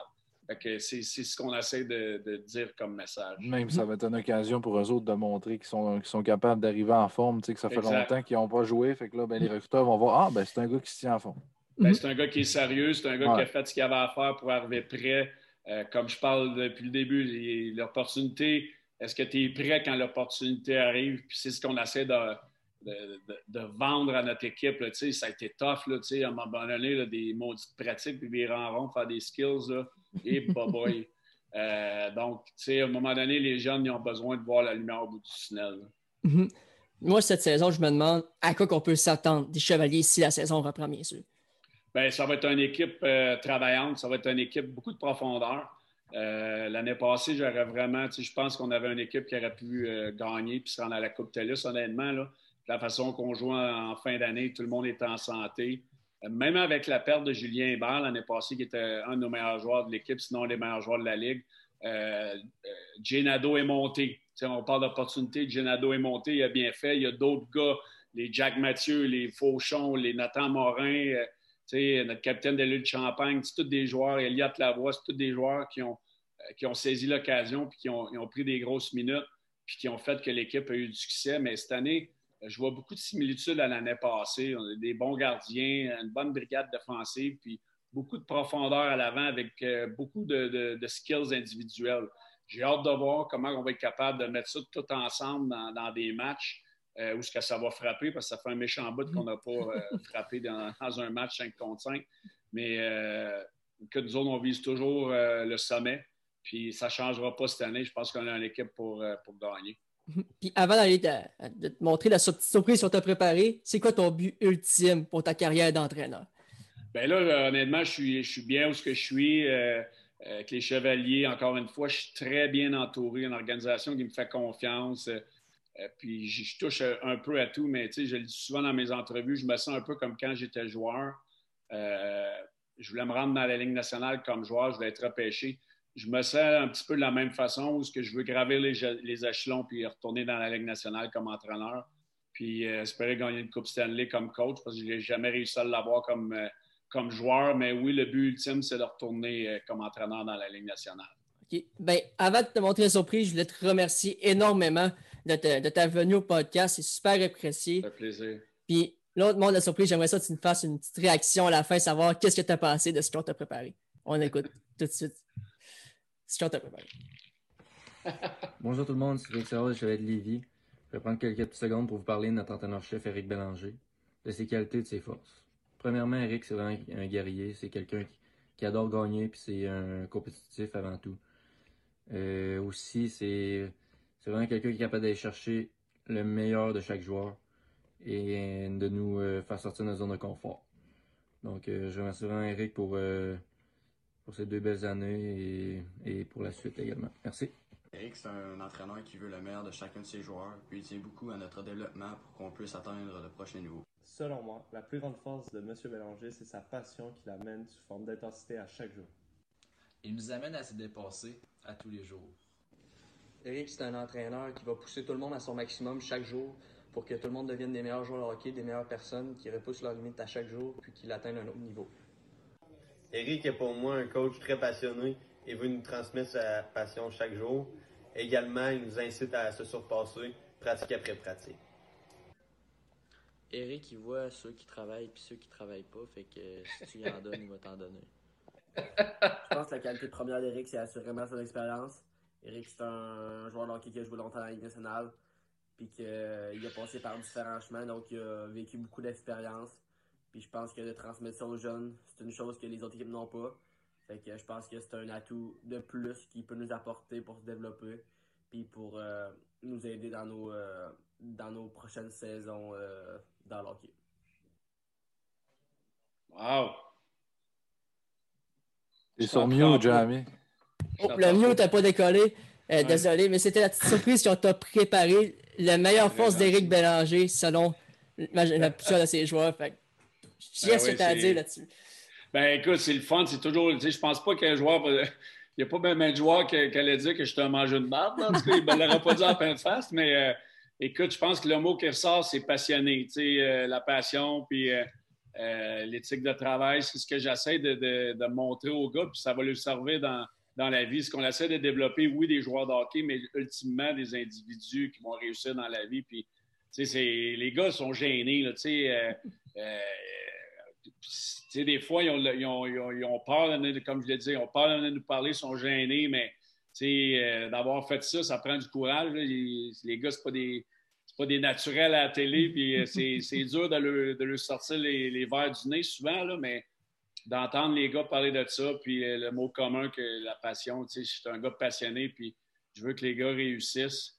je veux une belle culture d'équipe, puis je pense que ça résume bien ce que les gars pensent, puis c'est le fun c'est le fun d'avoir ça, c'est touchant. Puis, euh, en tout cas, on espère avoir une saison pour justement euh, que les gars soient capables de passer à la prochaine étape. Mhm. ben, on espère avoir une saison. J'espère te revoir à l'Arena cette saison. Sur ça, je te souhaite la meilleure chance cette saison avec ton équipe. Puis merci encore une fois de nous avoir rejoints aujourd'hui. Merci beaucoup, les boys. Merci. plaisir. Bye bye. C'est ça, on était très chanceux d'avoir Eric Bélanger aujourd'hui. Là, on a un autre ancien. T'as peu, Félix. On met dessus le fameux chevalier pour passer la prochaine entrevue. Il faut mettre le fameux chevalier. Ce sera pas bien long, il faut que je retrouve euh, le petit audio pour ce montage, on l'avoir déjà entendu. Mais aujourd'hui, on écoute l'entrevue avec Antoine Samuel, l'ancien des Chevaliers! L'ancien des Chevaliers qui va être là avec nous On revient dans quelques instants avec, après l'entrevue avec Antoine Samuel. À tout de suite. Bienvenue tout le monde à la table du hockey. Aujourd'hui, on a un autre invité, un autre Antoine. Antoine Samuel, cette fois-ci. Salut Antoine, comment ça va? Ça va bien, toi? Ça va super bien, merci. On va parler un peu de ta carrière, puis moi, j'aimerais ça commencer par savoir c'est quoi le moment qui l'a plus marqué. Ça peut être dans le hockey mineur comme récemment. Euh, ben, c'était peut-être un moment un peu plus simple euh, comparativement à, certains moments marquants pour d'autres. Mais euh, moi, quand j'ai terminé ma, ma, carrière avec les remparts de Québec, j'ai grandi dans, la région de, la Beauce, donc les remparts pour moi ont toujours été un peu spécial. J'ai grandi en regardant Alexander Radulov au Colisée Pepsi. Fait que, nice. D'avoir terminé ma, carrière avec les remparts, j'ai eu quelques matchs qui ont été vraiment significatifs. mon premier avec l'uniforme rouge, rouge des remparts était spécial. On a eu un match aussi où est-ce que Budweiser avait été un commanditaire principal du match, puis il avait distribué 10 000 verres euh, qui allument quand il y a un but. Euh, fait que ça, ça a été assez hot. Là, toutes les, lumières qui se ferment à chaque but avec les, verres qui scintillent euh, durant le match, ça, ça, avait été assez hot. Jusqu'aux séries. Mais je vous dirais que l'ensemble de mon parcours avec les remparts était assez spécial un peu à cause d'où est-ce que je viens, mon enfance, d'avoir pu partager ça avec ma famille. Un petit gars du lac de Chemin. Exact. Ouais. parlant du lac de chemin, là, on salue euh, Thomas Morin qui a réussi à nous avoir Antoine ici. Il voulait que je dise un petit salut là-dessus, donc euh, on le salue euh, là-dessus. Moi, j'aimerais ça savoir parce qu'en étant gardien moi-même sur la glace, on a beaucoup de superstitions. Toi, c'est quoi la superstition que tu as la plus bizarre? Hey boy. peut-être être décevant là-dessus. Je pense pas que c'est quelque chose de. de... J'ai pas nécessairement une superstition qui est très bizarre. Je suis quelqu'un qui est quand même euh, assez. euh, je suis très constant dans ma préparation. Fait du, du moment où est-ce que je me lève jusqu'à mon match, ça va être assez euh, calculé. J'aime plus ça appeler préparation. Les, les- mes coéquipiers vont dire que c'est bizarre, là, mais ben, tu sais, avant un match, moi, je fais toujours des, des- des balles au mur par moi-même. Fait que, je m'isole toujours des, des gars euh, euh, tout seul pendant un certain moment. Fait que c'était toujours après mes balles, j'avais toujours une serviette euh, avec moi où est-ce que je me mettais sur la tête. Puis là, j'allais juste réfléchir, penser à mon match, penser à des points clés, que ce soit des, des- points pour moi ou des points tactiques que je devais me rappeler durant le match. J'étais quelqu'un qui était gros sur la préparation. C'est peut-être la chose la plus. Ouais, c'est pas bizarre, là, mais en tout cas, moi, je trouve pas que c'est bizarre, là, mais peut-être la chose la plus, euh, la plus spéciale que, que je peux faire là, comparativement à n'importe quel autre joueur là, avant le match. Ouais. Ça se soulage de savoir que c'est pas tous les gardiens qui sont trop bizarres. On a déjà vu pire. Ouais, oui. Ben, t'sais, on, a un a justement qui est euh, pire. Comme tout le monde, on a des, on a des petites superstitions de, je veux dire, on, on a mis euh, un habit euh, telle journée, on a gagné, ben, la, la- la- la fois d'après, on va le remettre. Je- je- maintenant que j'y pense, j'ai peut-être, quand j'ai joué avec les remparts, la, la chose peut-être la plus spéciale que j'ai faite, puis on l'a vraiment poussé jusqu'à la fin, mais euh, moi puis Pascal Laberge, qui joue maintenant dans la Ligue américaine, euh, dans le club école des Flyers, elle était avec moi avec, à Québec. Puis euh, moi puis Pascal, on avait été déjeuner ensemble à un petit restaurant déjeuner dans le coin de Loretteville à Québec. C'était comme entre nos deux pensions. puis on avait été là un jour de match. Puis cette journée-là, j'avais fait un blanchissage, on avait gagné. J'avais dit à, à j'avais dit, il faut retourner là à chaque match à domicile. À chaque match à domicile. On retournera là chaque matin. Puis comme de fait, on allait là chaque matin, puis c'était toujours la même serveuse, s'appelait Carole, qui était toujours là avec nous autres. Puis je vous jure, les gars, le seul match qu'on a perdu de l'année euh, après avoir été au déjeuner à cet endroit-là, c'est la game numéro 7 en série euh, qu'on on- on a perdu. Tous les autres matchs à domicile, il y a peut-être eu d'avoir une dizaine, une douzaine. euh, on a toujours gagné nos matchs euh, après avoir été au restaurant, mais euh, merci à Carole de nous avoir servi. Ouais, gros merci, Carole. chaque, La, euh, la serveuse et non le bar, hein? C'est ça, ouais. Euh, moi, j'aimerais ça savoir, en 2017, ta, ta troisième saison avec le Dracard de Bécomo, tu as remporté le trophée Marcel Robert. Puis pour ceux qui ne savent pas, le Marcel Robert s'est remis aux joueurs étudiants par excellence de la Ligue junior majeure du Québec. Euh, c'est qu'est-ce qui t'a poussé à garder ton niveau académique autant élevé? Ben, je pense que de, la base, mes parents m'ont toujours poussé à, mettre l'emphase sur mes études. Ça a toujours été quelque chose d'important chez moi. Fait que quand je suis arrivé junior, c'était naturel que je continue, euh, je continue de mettre mes efforts à l'école, que le hockey n'allait pas nécessairement embarquer là-dessus. Euh, je pense qu'il y a un déclic qu'il y a eu à Bécomo, c'est on avait un bon conseiller pédagogique qui, s'est assis avec moi au début quand je suis arrivé. Il m'a dit Qu'est-ce que tu aimerais faire euh, éventuellement à l'extérieur du hockey? Puis quand j'ai pointé que je voulais, euh, je voulais me diriger en psychologie, ben, ça m'a donné une motivation un peu plus supplémentaire à l'école. Tu sais, quand tu, quand tu étudies, mais que tu as l'impression de faire quelque chose dans une direction. Euh, donc, j'ai quand même une bonne motivation durant tout au long de mon parcours junior parce que je voulais toujours continuer d'avancer pour éventuellement euh, faire un baccalauréat en psychologie. Puis c'est ça que j'ai fait. Donc, pour moi, ça n'a jamais été très difficile l'école. Euh, je, je suis extrêmement reconnaissant de ça. C'est le fun parce que j'ai joué dans une équipe où est-ce qu'on on voyageait beaucoup, on était souvent en autobus. Fait que c'est beaucoup d'heures de cours perdues, mais naturellement, ça a quand même été, euh, ça, a toujours été quand même assez facile pour moi. Donc, un mix de quand même euh, d'efforts et de discipline, mais, mais aussi euh, un bon support à Bécomo là, qui nous offrait pour euh, le côté euh, académique. Parce que si je ne me trompe pas, je pense que c'est Chicoutimi puis Bécomo qui voyagent le plus à travers la Ligue. Hein? Euh, je ne sais pas, euh, pour Chicoutimi, euh, c'est certain que Bécomo, on est dans le top. Là, des équipes comme Val d'Or, Rwanda, Cap-Breton, c'est certain que c'est des endroits qui sont plus propices au voyagement, mais c'est pas rare qu'on manquait des semaines complètes d'école, au moins une semaine par mois, qu'on n'allait pas du tout au cégep. C'est toujours du rattrapage. C'est pour ça que je dis que même si l'école était relativement simple pour moi, ben, c'était quand même de m'assurer de, de- de- de bien communiquer avec mes profs tout le temps, m'assurer d'être toujours euh, euh, en avance sur mes affaires pour ne pas me ramasser dans des situations est-ce que j'ai 300 travaux, examens qui s'en venaient. là. Fait que je pense que j'ai été bon pour euh, mon, time management, dans le fond, pour mon junior. C'est ça qui m'a aidé beaucoup. Mhm. Puis moi, j'aimerais ça revenir sur ton passage avec les commandants de Lévis. Le- L'ancien, pour ceux qui ne savent pas, c'est l'ancien nom des Chevaliers de Lévis. Tu as obtenu le meilleur pourcentage d'arrêt du midget 3 en 2013-2014 avec un pourcentage d'arrêt de 932. Est-ce que c'est quelque chose qui te rend fier de voir que tu as eu des aussi bonnes statistiques avec cette équipe-là?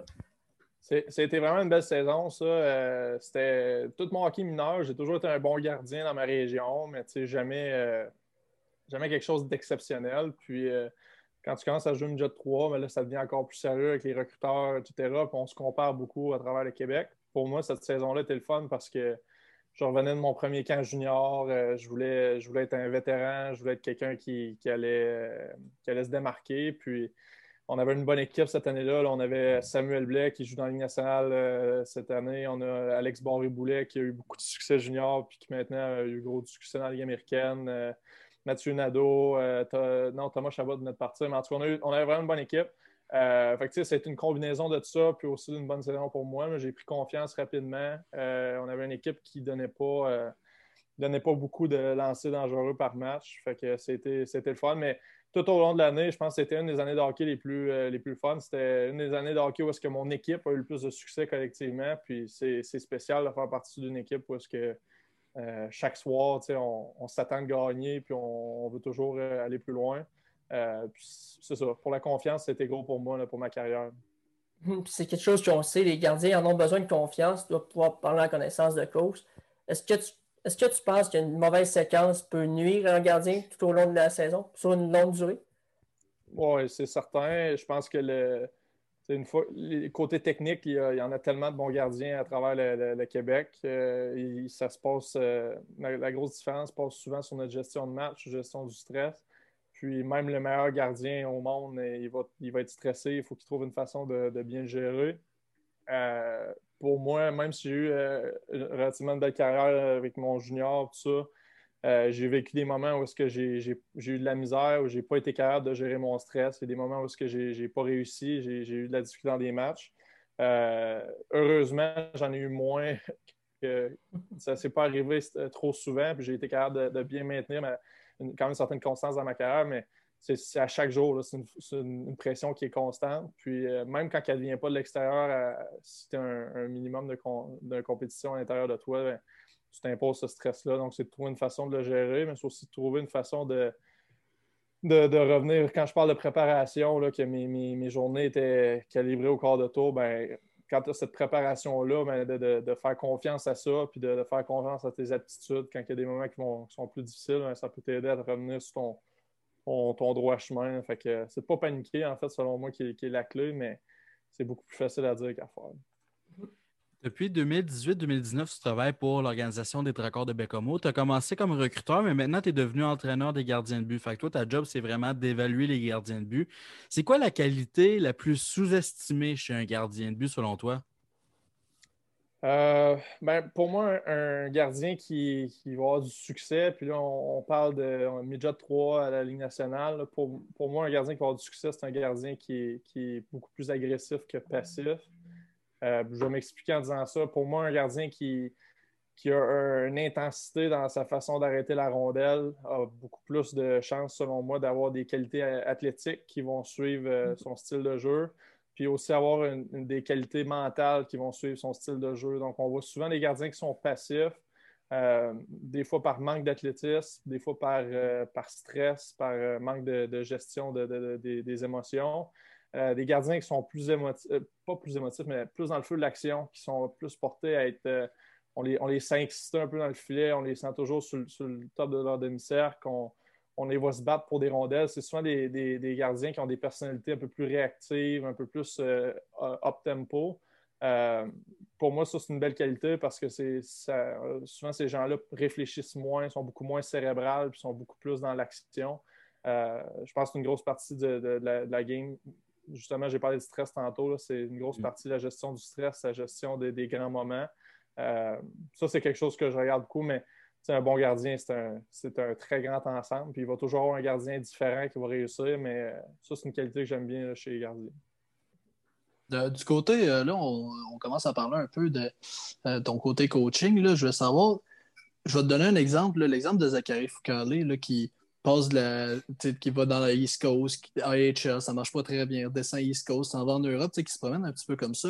Qu'est-ce qui fait qu'est-ce que pour toi, tu penses qui est l'idéal pour un gardien, premièrement, euh, côté mental, pour l'aider à être constant comme ça? exemple, tu vois des gardiens qui ont un parcours parfait, ils vont directement, euh, ils partent du junior, ça va bien, quelques matchs dans la HL, après ça, ils ont tout de suite leur chance en NHL, puis ils sont constants en Ligue nationale. C'est quoi la plus grosse différence pour toi avec un gardien qui se promène beaucoup, contrairement à un gardien qui, est constant? Ben, la, première chose dans tout ça, puis euh, tu l'as mentionné un peu, Zachary Foucault a, pour moi, a manqué d'opportunités. Il n'y a pas eu assez d'opportunités à se faire valoir. Puis peut-être pour les peu d'opportunités qu'il a pu se faire valoir, peut-être que ça n'a pas été suffisant pour certaines, pour euh, les gens qui devaient prendre les décisions. Il y a une grosse question de timing dans, le hockey. On, le sait tous, les, places sont limitées, les opportunités sont limitées, donc ça prend des fois un breakout euh, moment, puis, euh, puis tout de suite, les choses s'accélèrent, comme dans la journée où est-ce que tu devais être excellent, tu as peut-être juste été bon, ça n'a pas marché. Moi, j'ai côtoyé Zach, on avait la même agence, puis c'est côté talent, ce gars-là déborde de talent. Euh, puis c'est surtout son. Moi, ce qui me fascinait, c'est son éthique de travail puis son acharnement sur le détail. Là, Zachary Foucault, il pouvait, je ne vous exagère pas, il pouvait finir une pratique ou même à l'intérieur d'une pratique de gardien, on travaille un mouvement, puis là, il ne se sent pas exactement comme, comme il devrait ou il veut. Il veut être certain de faire le mouvement de la bonne façon il pouvait passer une bonne minute, deux minutes à jaser avec l'entraîneur le, gardien, de s'assurer de comment est-ce que je serais mieux à le faire pour optimiser ma performance.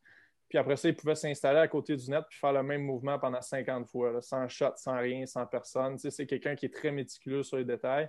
Fait que, pour moi, ce n'est pas une question d'attitude, c'est pas une question d'éthique de travail, c'est, n'est pas une question de talent. C'était un des gardiens les, les plus talentueux que j'ai rencontrés. Euh, mais il y a une question de, il y a une question d'opportunité, de, timing, il y a une question de comment l'organisation de voix. Euh, c'est très subjectif le hockey, puis on le voit à travers la Ligue nationale où est-ce que des gardiens ou des joueurs ont beaucoup de succès à un endroit ou pas du tout de succès, puis ils changent d'endroit, puis on a l'impression que ça les a changés complètement. Mm-hmm. Euh, je pense que c'est un ensemble de facteurs comme ça, mais certainement ton nombre d'opportunités, puis comment tu, comment tu vas réagir justement à ces, ces, opportunités-là, ça va avoir un gros impact justement sur euh, l'évolution de ta carrière. Ben, tu l'as mentionné, là, une carrière de gardien de but, c'est une carrière un peu en montagne russe. Mettons un exemple comme ça, Devin Dominic qui part, un gardien de but que personne veut, devient gardien presque idéal pour n'importe équipe de la Ligue, Ligue nationale, puis là, présentement, se cherche encore un nouvel emploi. Ben, il en a un, mais il se cherche constamment. C'est quoi le rôle d'un entraîneur, justement, quand un gardien commence à déferler vers des situations comme ça? Ben, en tant qu'entraîneur des gardiens, premièrement, on, a un rôle extrêmement différent puis, euh, que l'entraîneur-chef dans notre relation avec nos gardiens. On a un rôle privilégié où est-ce que moi, chaque matin, peu importe la performance de mon gardien la veille, euh, je ne suis pas là pour lui faire la morale, je ne suis pas là pour, euh, pour, prendre des décisions difficiles sur lui, je ne suis pas là pour le couper, l'échanger, le faire gauler le lendemain. Mm. même si j'ai mon opinion puis qui a un impact sur les décisions d'entraîneur-chef, moi, mon rôle, c'est de m'assurer que peu importe qui est, dans, qui est dans le filet, que ce soit mon, jeune, mon vétéran, mon deuxième, mon premier gardien, c'est qu'il y ait des outils pour performer. Euh, fait qu'à chaque jour, avec un gardien, j'essaie vraiment d'être le plus objectif possible, de pouvoir lui amener le plus d'outils possible euh, pour vraiment le rendre meilleur d'une journée à l'autre. Dans un cas de, gardien qui peut avoir de la, de la difficulté euh, tôt, à la fin de leur carrière, comme j'ai parlé tantôt, il y a beaucoup d'éléments, mais c'est justement ça, le, DG, l'entraîneur-chef, les gens qui ont des rôles euh, euh, plus, importants vont, prendre des décisions comme ça. Moi, en tant qu'entraîneur de gardien, c'est pas à moi de, juger ça. toutes mes critiques vont être constructives. Tout ce qu'on va travailler ensemble va être pour l'amener vers le mieux. Euh, parce qu'à la fin de la journée, on, moi, je suis évalué, mon travail, c'est de les rendre meilleurs. C'est pas de décider si, euh, si on continue avec lui ou si ça. J'ai à prendre euh, ces décisions-là euh, en, commun accord avec mes boss. mais on travaille beaucoup les, habiletés individuelles, les outils pour se sortir de, situations difficiles. C'est là-dessus que je focus. Mm-hmm. Puis, tu as été recruteur aussi en 2018-2019, si je ne me trompe pas. Est-ce que tu crois que l'œil d'un recruteur peut t'aider en étant entraîneur des gardiens? Oui, ben, je m'occupe encore du recrutement des gardiens avec le Dracor. Euh, en fait, euh, mon rôle a évolué beaucoup depuis le début avec le Dracor. Ça a commencé euh, un peu avec un partenariat de recrutement. Euh, oui, c'est certain. Ben, écoute, comme la question m'a posée tantôt sur euh, qu'est-ce que j'aime chez un gardien ou qu'est-ce que, qui est selon moi un, atout important, ben, je, trouvais, je trouvais ça difficile euh, pour la première fois de m'asseoir chez moi juste avant d'aller scouter mon premier match. Je me disais, bon, qu'est-ce que je cherche un gardien? Qu'est-ce, qu'est-ce qui est pour moi un, élément de succès pour l'amener dans notre organisation? mais tranquillement, pas vite, on se pose des questions, on jase avec des gens d'expérience je réfléchis à des expériences, à des, conversations avec des entraîneurs de gardiens dans le passé, puis c'est là qu'on on se crée une certaine recette euh, qui est encore une fois ma recette, qui n'est pas la recette euh, exacte. Mais ça m'a vraiment euh, permis de, renouer avec le hockey midget, de, revoir en fait à quel niveau est-ce que les, joueurs de 15 et 16 ans sont, à quel niveau de développement. En jouant, on ne réalise pas, on dirait, les, un jeune de 14 ans, 15 ans, 16 ans, qu'est-ce qu'ils doivent faire, qu'est-ce qui, à quoi ils ressemblent, qu'est-ce qui sont leurs principales lacunes, qu'est-ce qui est à travailler, qu'est-ce qui sont leurs principales forces. Puis hockey évolue beaucoup. Donc, c'était vraiment de, m'actualiser là-dedans, de, parler avec beaucoup de gens. Puis avec tout ce regard-là, ben, en fait, ce qui est agréable, c'est que moi, j'ai la chance de, repêcher des gardiens avec qui je vais travailler dans un quotidien. Donc, en ayant un gardien comme cette année, on, a repêché euh, Olivier Charlot qui joue avec nous. L'an dernier, on avait Ventislav Shingarov. Ces deux gardiens-là, je les connaissais très bien. Donc, déjà là, au camp d'entraînement, jour 1, euh, il n'y a pas de, connaissances à faire. Je sais exactement ce qu'ils ont besoin. J'ai parlé avec leur entraîneur de gardien, j'ai parlé avec eux. Puis on commence déjà notre partenariat, en fait, pour les rendre meilleurs sur la glace. Mm-hmm. Euh, j'ai cru là, puis tu l'as dit tantôt que tu étais aux universités en psychologie. C'est encore le cas? Tu as terminé? Il me reste euh, quatre cours. Je finis à l'hiver, donc euh, je suis encore aux études présentement à temps plein. Donc, j'ai continué à faire du quatre cours par session tout au long. à distance? Ouais. Donc, tout est à distance. Là, avec le, COVID, ça a même facilité bien des choses. Ça a été un des seuls points positifs du COVID pour moi cette année. Mais euh, c'est ça, l'uniformité de tous les cours à distance m'ont permis de pouvoir bien finir mon parcours facilement, graduer euh, à l'hiver. Quand tu as commencé ces cours-là, est-ce que c'était dans l'optique justement de devenir gardien de but puis que ça allait entraîneur puis que ça allait pouvoir t'aider justement? À la base, je voulais vraiment faire un doctorat en psychologie. Je voulais vraiment devenir psychologue. Euh, le côté entraîneur est vraiment arrivé un peu subitement quand je suis allé à l'université McGill, puis euh, j'ai pris une décision d'arrêter le hockey pour différentes raisons. Euh, c'est une opportunité qui s'est ouverte à moi de devenir recruteur. Puis après ça, après le repêchage, ils m'ont offert une, un job d'entraîneur. J'ai toujours regardé un entraîneur en me disant j'aimerais peut-être ça éventuellement le faire. à 23 ans, je ne m'attendais pas à coacher junior, je m'attendais à coacher Bantam, Midget, puis c'est ce qui m'aurait intéressé. Euh, j'ai eu la chance d'avoir une opportunité. Donc, euh, présentement, je finis mon baccalauréat. J'utilise certains outils là-dedans avec mon bac en psychologie, euh, mais ce n'était pas vraiment dans l'optique de, l'utiliser comme entraîneur. Mais plus, tôt dans la saison 1 de la table du hockey, on a reçu Jean-François Doré, recruteur des Foreurs de Val d'Or. Puis il nous disait que lui faisait du recrutement par vidéo. Mais là, avec la COVID, il n'y a pas de match. Comment vous faites du recrutement présentement? Qui... Comment vous faites votre job en tant que tel pour voir les prochains couleurs qui s'en viennent? Euh, moi, présentement, c'est vraiment difficile parce que même l'an dernier, je l'ai fait beaucoup par vidéo. Euh, quand le COVID a frappé euh, au printemps, moi, je dans le fond, j'avais été au challenge Midget 3 à Jonquière, puis là, je m'attendais à faire les séries de la Ligue d'hockey Midget 3, je m'attendais à faire le Combine, puis peut-être me promener dans les maritimes. Tout ça a été cancellé, évidemment. Donc, euh, je me suis installé chez moi euh, durant mon confinement, puis c'est euh, que ça que j'ai fait. J'ai dû regarder une centaine, 150 matchs midget 3 qui avaient déjà été joués pour terminer mes évaluations. Puis là, ben, cette année, en fait, avec le manque de matchs, ça, pour l'instant, les seules informations qu'on a, c'est vraiment par des références avec des entraîneurs. j'ai des contacts dans le monde des entraîneurs de gardiens qui m'envoient des vidéos d'entraînement de, de, gardiens qui sont éligibles au repêchage. Mais je serais vraiment menteur de vous dire que mon, évaluation est, très approfondie présentement, très complète. C'est quelque chose qui inquiète beaucoup la Ligue présentement pour le repêchage qui s'en vient, le manque d'informations. Je pense que pour les choix de première ronde, ça va être quand même assez clair. Euh, à l'intérieur d'une dizaine de joueurs, je pense qu'il y a des joueurs qui se démarquent, mais c'est par la suite, quand on arrive dans les rondes 2, 3, 4, 5, 6, 7, 8, on le sait qu'il y a de très bons joueurs qui sortent dans ces rondes-là, donc c'est plus difficile d'avoir un, semblant de, confiance sur ces choix-là présentement. Donc, on espère vraiment que, que le hockey puisse reprendre au Québec éventuellement. mais c'est ça. Pour l'instant, on est quand même assez limité sur nos évaluations. Ah, puis en termes de préparation, parce que là, on sait que le 22 janvier, on va voir quatre nouvelles bulles qui vont commencer. Donc, on va pouvoir reprendre l'activité dans la LHGMQ. Ça fait déjà un bon bout qu'on n'a pas eu de hockey dans la LHGMQ. Donc, comment vous faites pour préparer les gardiens pour être game fit présentement? Euh, ben là, dans le fond, à Bécomo, nous, on vient juste de revenir euh, du temps des fêtes. Euh, on a été confinés à l'hôtel jusqu'à temps qu'on ait nos résultats de, de test COVID. Donc, on va être tout le monde, en fait, présentement est chez soi ou à leur pension en confinement. On retourne à l'Arena le, 11 janvier, lundi prochain. Donc, on a une préparation de, deux semaines pour la prochaine bulle parce qu'on a deux entraînements par, par, jour la semaine prochaine qui vont être très intenses. Ça va être de la remise en forme puis la, de, ramener l'exécution, de ramener euh, le, juste le feeling de l'équipement. Pour moi, quand je gardais les buts, c'était gros. Juste de revenir à un break d'une semaine au temps des fêtes, j'ai l'impression que j'avais pas mis mon équipement pendant des mois.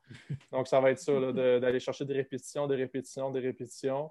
Euh, puis par la suite, de pouvoir peaufiner nos choses. Mais les gars ont été vraiment bons depuis le début de la saison de, de suivre euh, les, le manque de constance, en fait, que le, sport au Québec a été cette saison. Euh, tout le monde a été très reconnaissant du fait que la LGMQ a pu reprendre. Puis, euh, on a eu la chance de pratiquer tout au long de, la première moitié de saison. On n'a pas manqué énormément de matchs dans les circonstances. On a pu s'entraîner avec nos préparateurs physiques, puis de vraiment continuer de se développer en tant que joueur. Ça, je pense que tout le monde a été vraiment reconnaissant, considérant que le midget 3, tout le hockey mineur, en fait, est vraiment sur pause présentement. Donc, euh, la motivation est là pour les joueurs.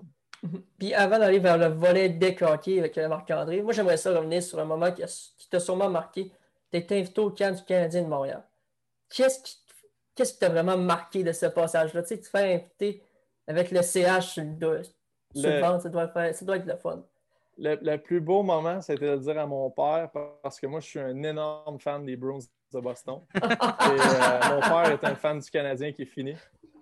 Donc, ça, c'était. Euh, ça, euh, ben, un, beau moment pour lui. Puis à, chaque fois qu'on a des arguments aujourd'hui, encore une fois, ben, il, aime beaucoup me renvoyer une photo de moi avec un gilet du Canadien sur le dos en, me demandant dans quel camp je me, penche. Non, c'est extrêmement spécial. Même, on fait des blagues, puis tout le monde le sait que je suis un grand fan des Bruins dans mon entourage. Mais euh, j'ai eu la chance de pratiquer, pratiquer pardon, participer à un, match euh, contre les, recrues des sénateurs d'Ottawa dans, le cadre d'un tournoi. Euh, puis, de rentrer dans le vestiaire avec son, le chandail du Canadien, ton nom en, arrière, euh, c'est spécial. J'ai eu la chance de faire quatre camps professionnels. Euh, puis, chaque camp avait vraiment sa, particularité. Puis, d'être à Montréal, de, faire partie de cette tradition-là, pour l'instant, le moment, ça a été vraiment spécial. Bon, maintenant, c'est l'heure. On va embarquer dans le moment deck. Je sais que ça te fait rire toutes les fois qu'on en parle. Mon père risque de sauvegarder ce clip-là, puis me le renvoyer à chaque fois que les, les Browns battent le CH en, série.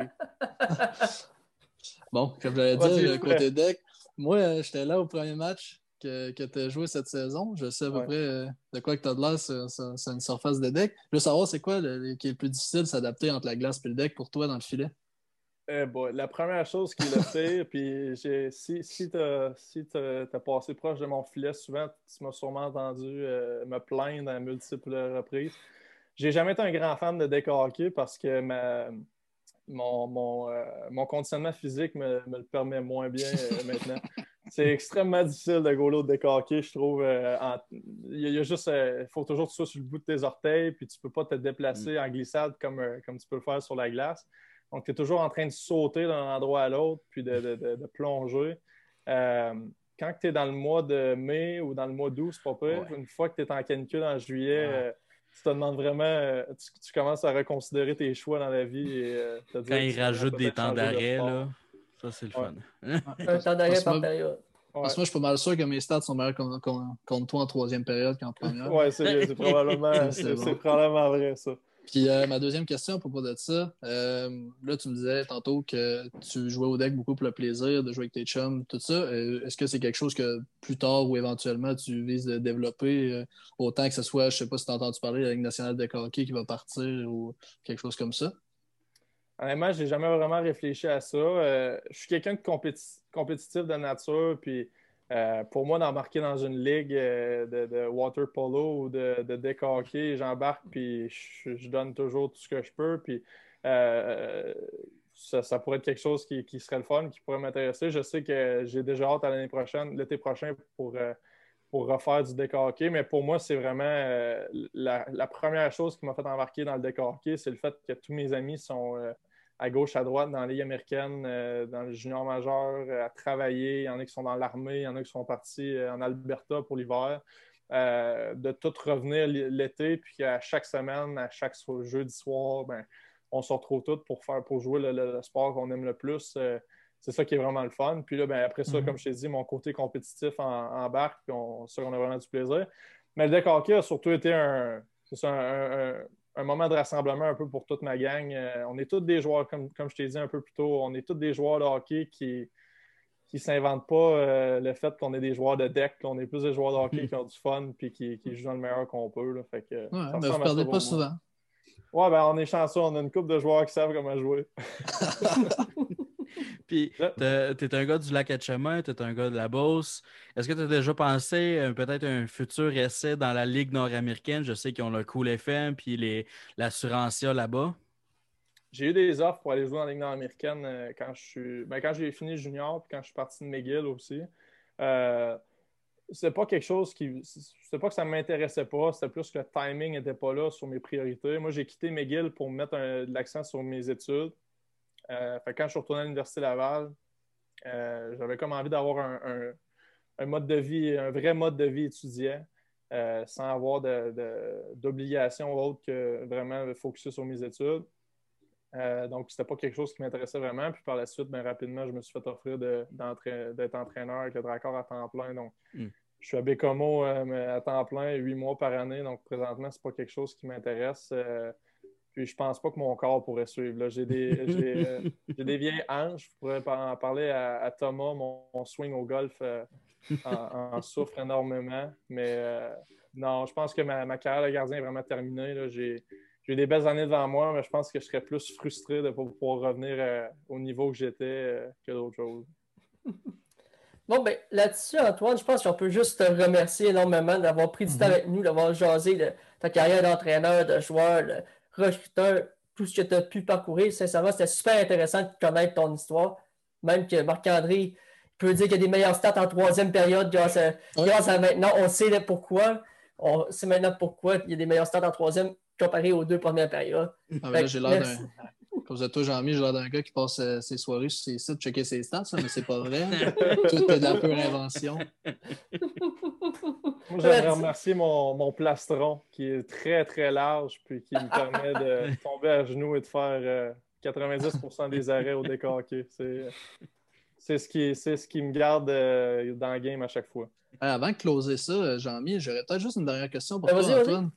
Euh, tantôt, tu parlais que sur la glace, tu voulais que tes gardiens soient réactifs, tout le temps prêts, vraiment euh, euh, énergiques devant leur filet. J'ai entendu souvent, justement, pour, pour revenir au décoqué, là, que les meilleurs gardiens, c'était les gardiens les plus sloppy devant leur filet, que justement, utilises-tu plus cette stratégie-là au deck? Là, tu vas me dire, c'est peut-être à cause que tu es moins en forme, que tu bouges moins dans le net. là. Mais, est-ce que tu penses que c'est- c'est c'est plus propice à être plus sloppy un peu dans ton filet que, que- que sur la glace? C'est sûr, ça dépend de ton physique. là. Moi, à, 6 pieds 3, ça. Avec mon... En fait, l'affaire qui ne m'aide pas non plus au deck hockey, c'est que je goal avec mon ancien équipement de joueur de hockey. Puis ça, c'est une mauvaise idée parce que mes pads sont beaucoup plus lourdes, Mhm. beaucoup plus grandes qu'ils devraient l'être. Euh, J'ai un plastron qui est... qui est très grand, un peu pour rien. Euh, fait que, tu sais, moi, je pense que les, les, les goalers au deck qui sont très gros, qui couvrent du filet, peuvent se permettre un peu. Mais euh, je ne sais pas, à long terme, honnêtement, quand, on, quand on joue contre des bonnes équipes de deck hockey, c'est plus difficile, mettons, de, de, de rester plus passif dans son filet. là. Ça- on n'a pas le choix de. Comme j'ai dit, c'est incroyable, honnêtement, la- la- ce que ça demande physiquement de rester sur le bout de ses orteils tout au long d'un match. Puis quand tu tombes en papillon, qu'il n'y a juste pas de moyen de te propulser d'un droite ou gauche que Mhm. de se relever. Euh, ça fait qu'à à 30 degrés dans le mois de juillet, c'est c'est pénible. La Mais il y a technique- vraiment. Vas-y, vas-y. Ben, la technique plus large puis sloppy, ça, on appelle ça la technique gardien à la crosse. Je sais pas si vous avez déjà écouté Ouais. un match de la crosse, là, mais c'est tout- tout- tous des gros gaillards qui font juste rester un peu piquette devant le filet puis qui essaient d'arrêter la balle. Non, c'est. Honnêtement, le, le hockey et le hockey, c'est. Pour les gardiens, c'est deux mondes différents. Euh, c'est assez impressionnant. Là, comme, on, comme on peut le voir, on n'a pas besoin d'être un athlète pour, euh, pour être, euh, avoir un peu de succès. Là-dessus, ben, Antoine, merci énormément d'avoir pris du temps aujourd'hui avec nous. Donc, euh, on dit merci à nos auditeurs de nous avoir écoutés aussi. Là-dessus, Antoine, je te Ah, souhaite la meilleure année. Oui, vas-y. Bonne saison. Ouais, Bonne c'est ça que saison. j'allais dire. merci. Meilleure Bonne année que saison. la encore. Salut. Merci beaucoup. Nous sommes de retour avec euh, Simon Tremblay qui va activer sa caméra dans les prochains instants. Genre, il est de retour, il est de retour avec moi. Alors que l'édition spéciale Chevalier! est pratiquement terminée. On finit nos quelques remerciements dans ce podcast et après ça, on va écouter Canadien.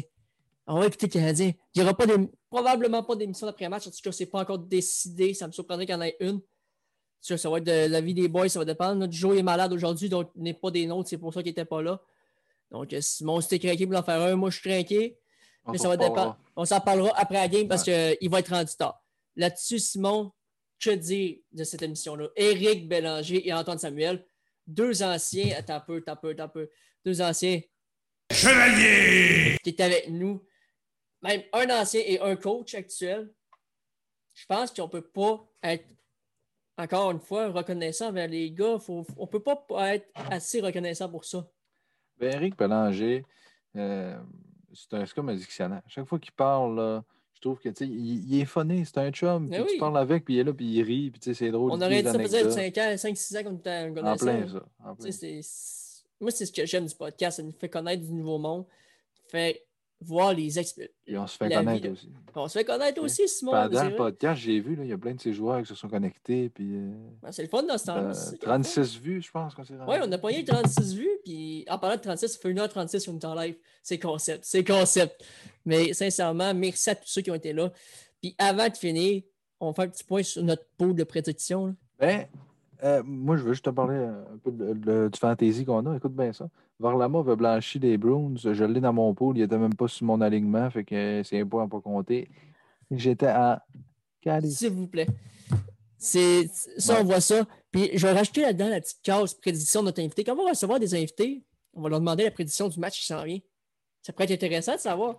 Là, Éric Bélanger a pris pour le Canadien. Le Canadien. ouais. Fait à chaque invité qu'on va recevoir, on va parler, on va demander la prédiction du prochain match du Canadien. Ça pourrait être, fort, ça pourrait être intéressant de voir qui a le mieux prédit dans l'année. Les invités, Ouais, dans ils les vont invités. aller dans lesquels. euh, Ah, ils vont aller dans un autre, pot, euh, un autre case. là. Ça va être un autre classement juste pour eux, savoir qui a bien prédit, qui n'a pas bien prédit. Donc, je pense que ça peut être intéressant de suivre. On voit assez euh, le classement. Là. Il y a deux égalités au premier rang en Jonathan Defoy et Marc-André Savard. Par la suite, on y va avec euh, beaucoup d'égalités. Une, deux, trois, quatre, cinq, six égalités. Sept même, parce que Yannick Tifu et les, les fans ont voté là-dessus, mais ça va se finir là parce que Mar- Marc-Antoine Jorno est dernier, dixième. On va voir les prédictions pour aujourd'hui. Ce ne sera pas bien long. Juste en passant, il y a Stéphane Fortin qui vient de m'envoyer un message privé. Beau changement de décor. Euh, ça fait du bien. C'est tu qui m'a envoyé? Ouais, Ben. beau changement de décor, c'est vraiment beau. Merci Stéphane. Ça, fait plaisir. Stéphane, tu nous écoutes, je le sais, j'ai- j'entends le feedback en haut. Donc, euh, c'est ça qui est le fun d'avoir du monde qui nous écoute. Notre changement de décor, ça fait bien. Malheureusement, moi, je vais quitter mon décor. C'est mon dernier podcast sur ce fond de décor-là que j'adorais. On va revenir le plus tôt possible lorsque je vais pouvoir faire un podcast ici. Je vais être bien heureux de faire un podcast dans ce décor-là. Mais on voit les prédictions pour le match de ce soir. J'ai pris les Canadiens. Simon t'a pris le Canadien. Jonathan fait encore une fois comme pas comme les autres, a pris les Oilers. Marc-André Savard a pris le Canadien. Félix Benz a pris les Oilers. Félix Laroche, notre collaborateur, a pris le Canadien. Marc-Antoine Corneau a pris le Canadien aussi. Antoine Gagnon a pris le Canadien.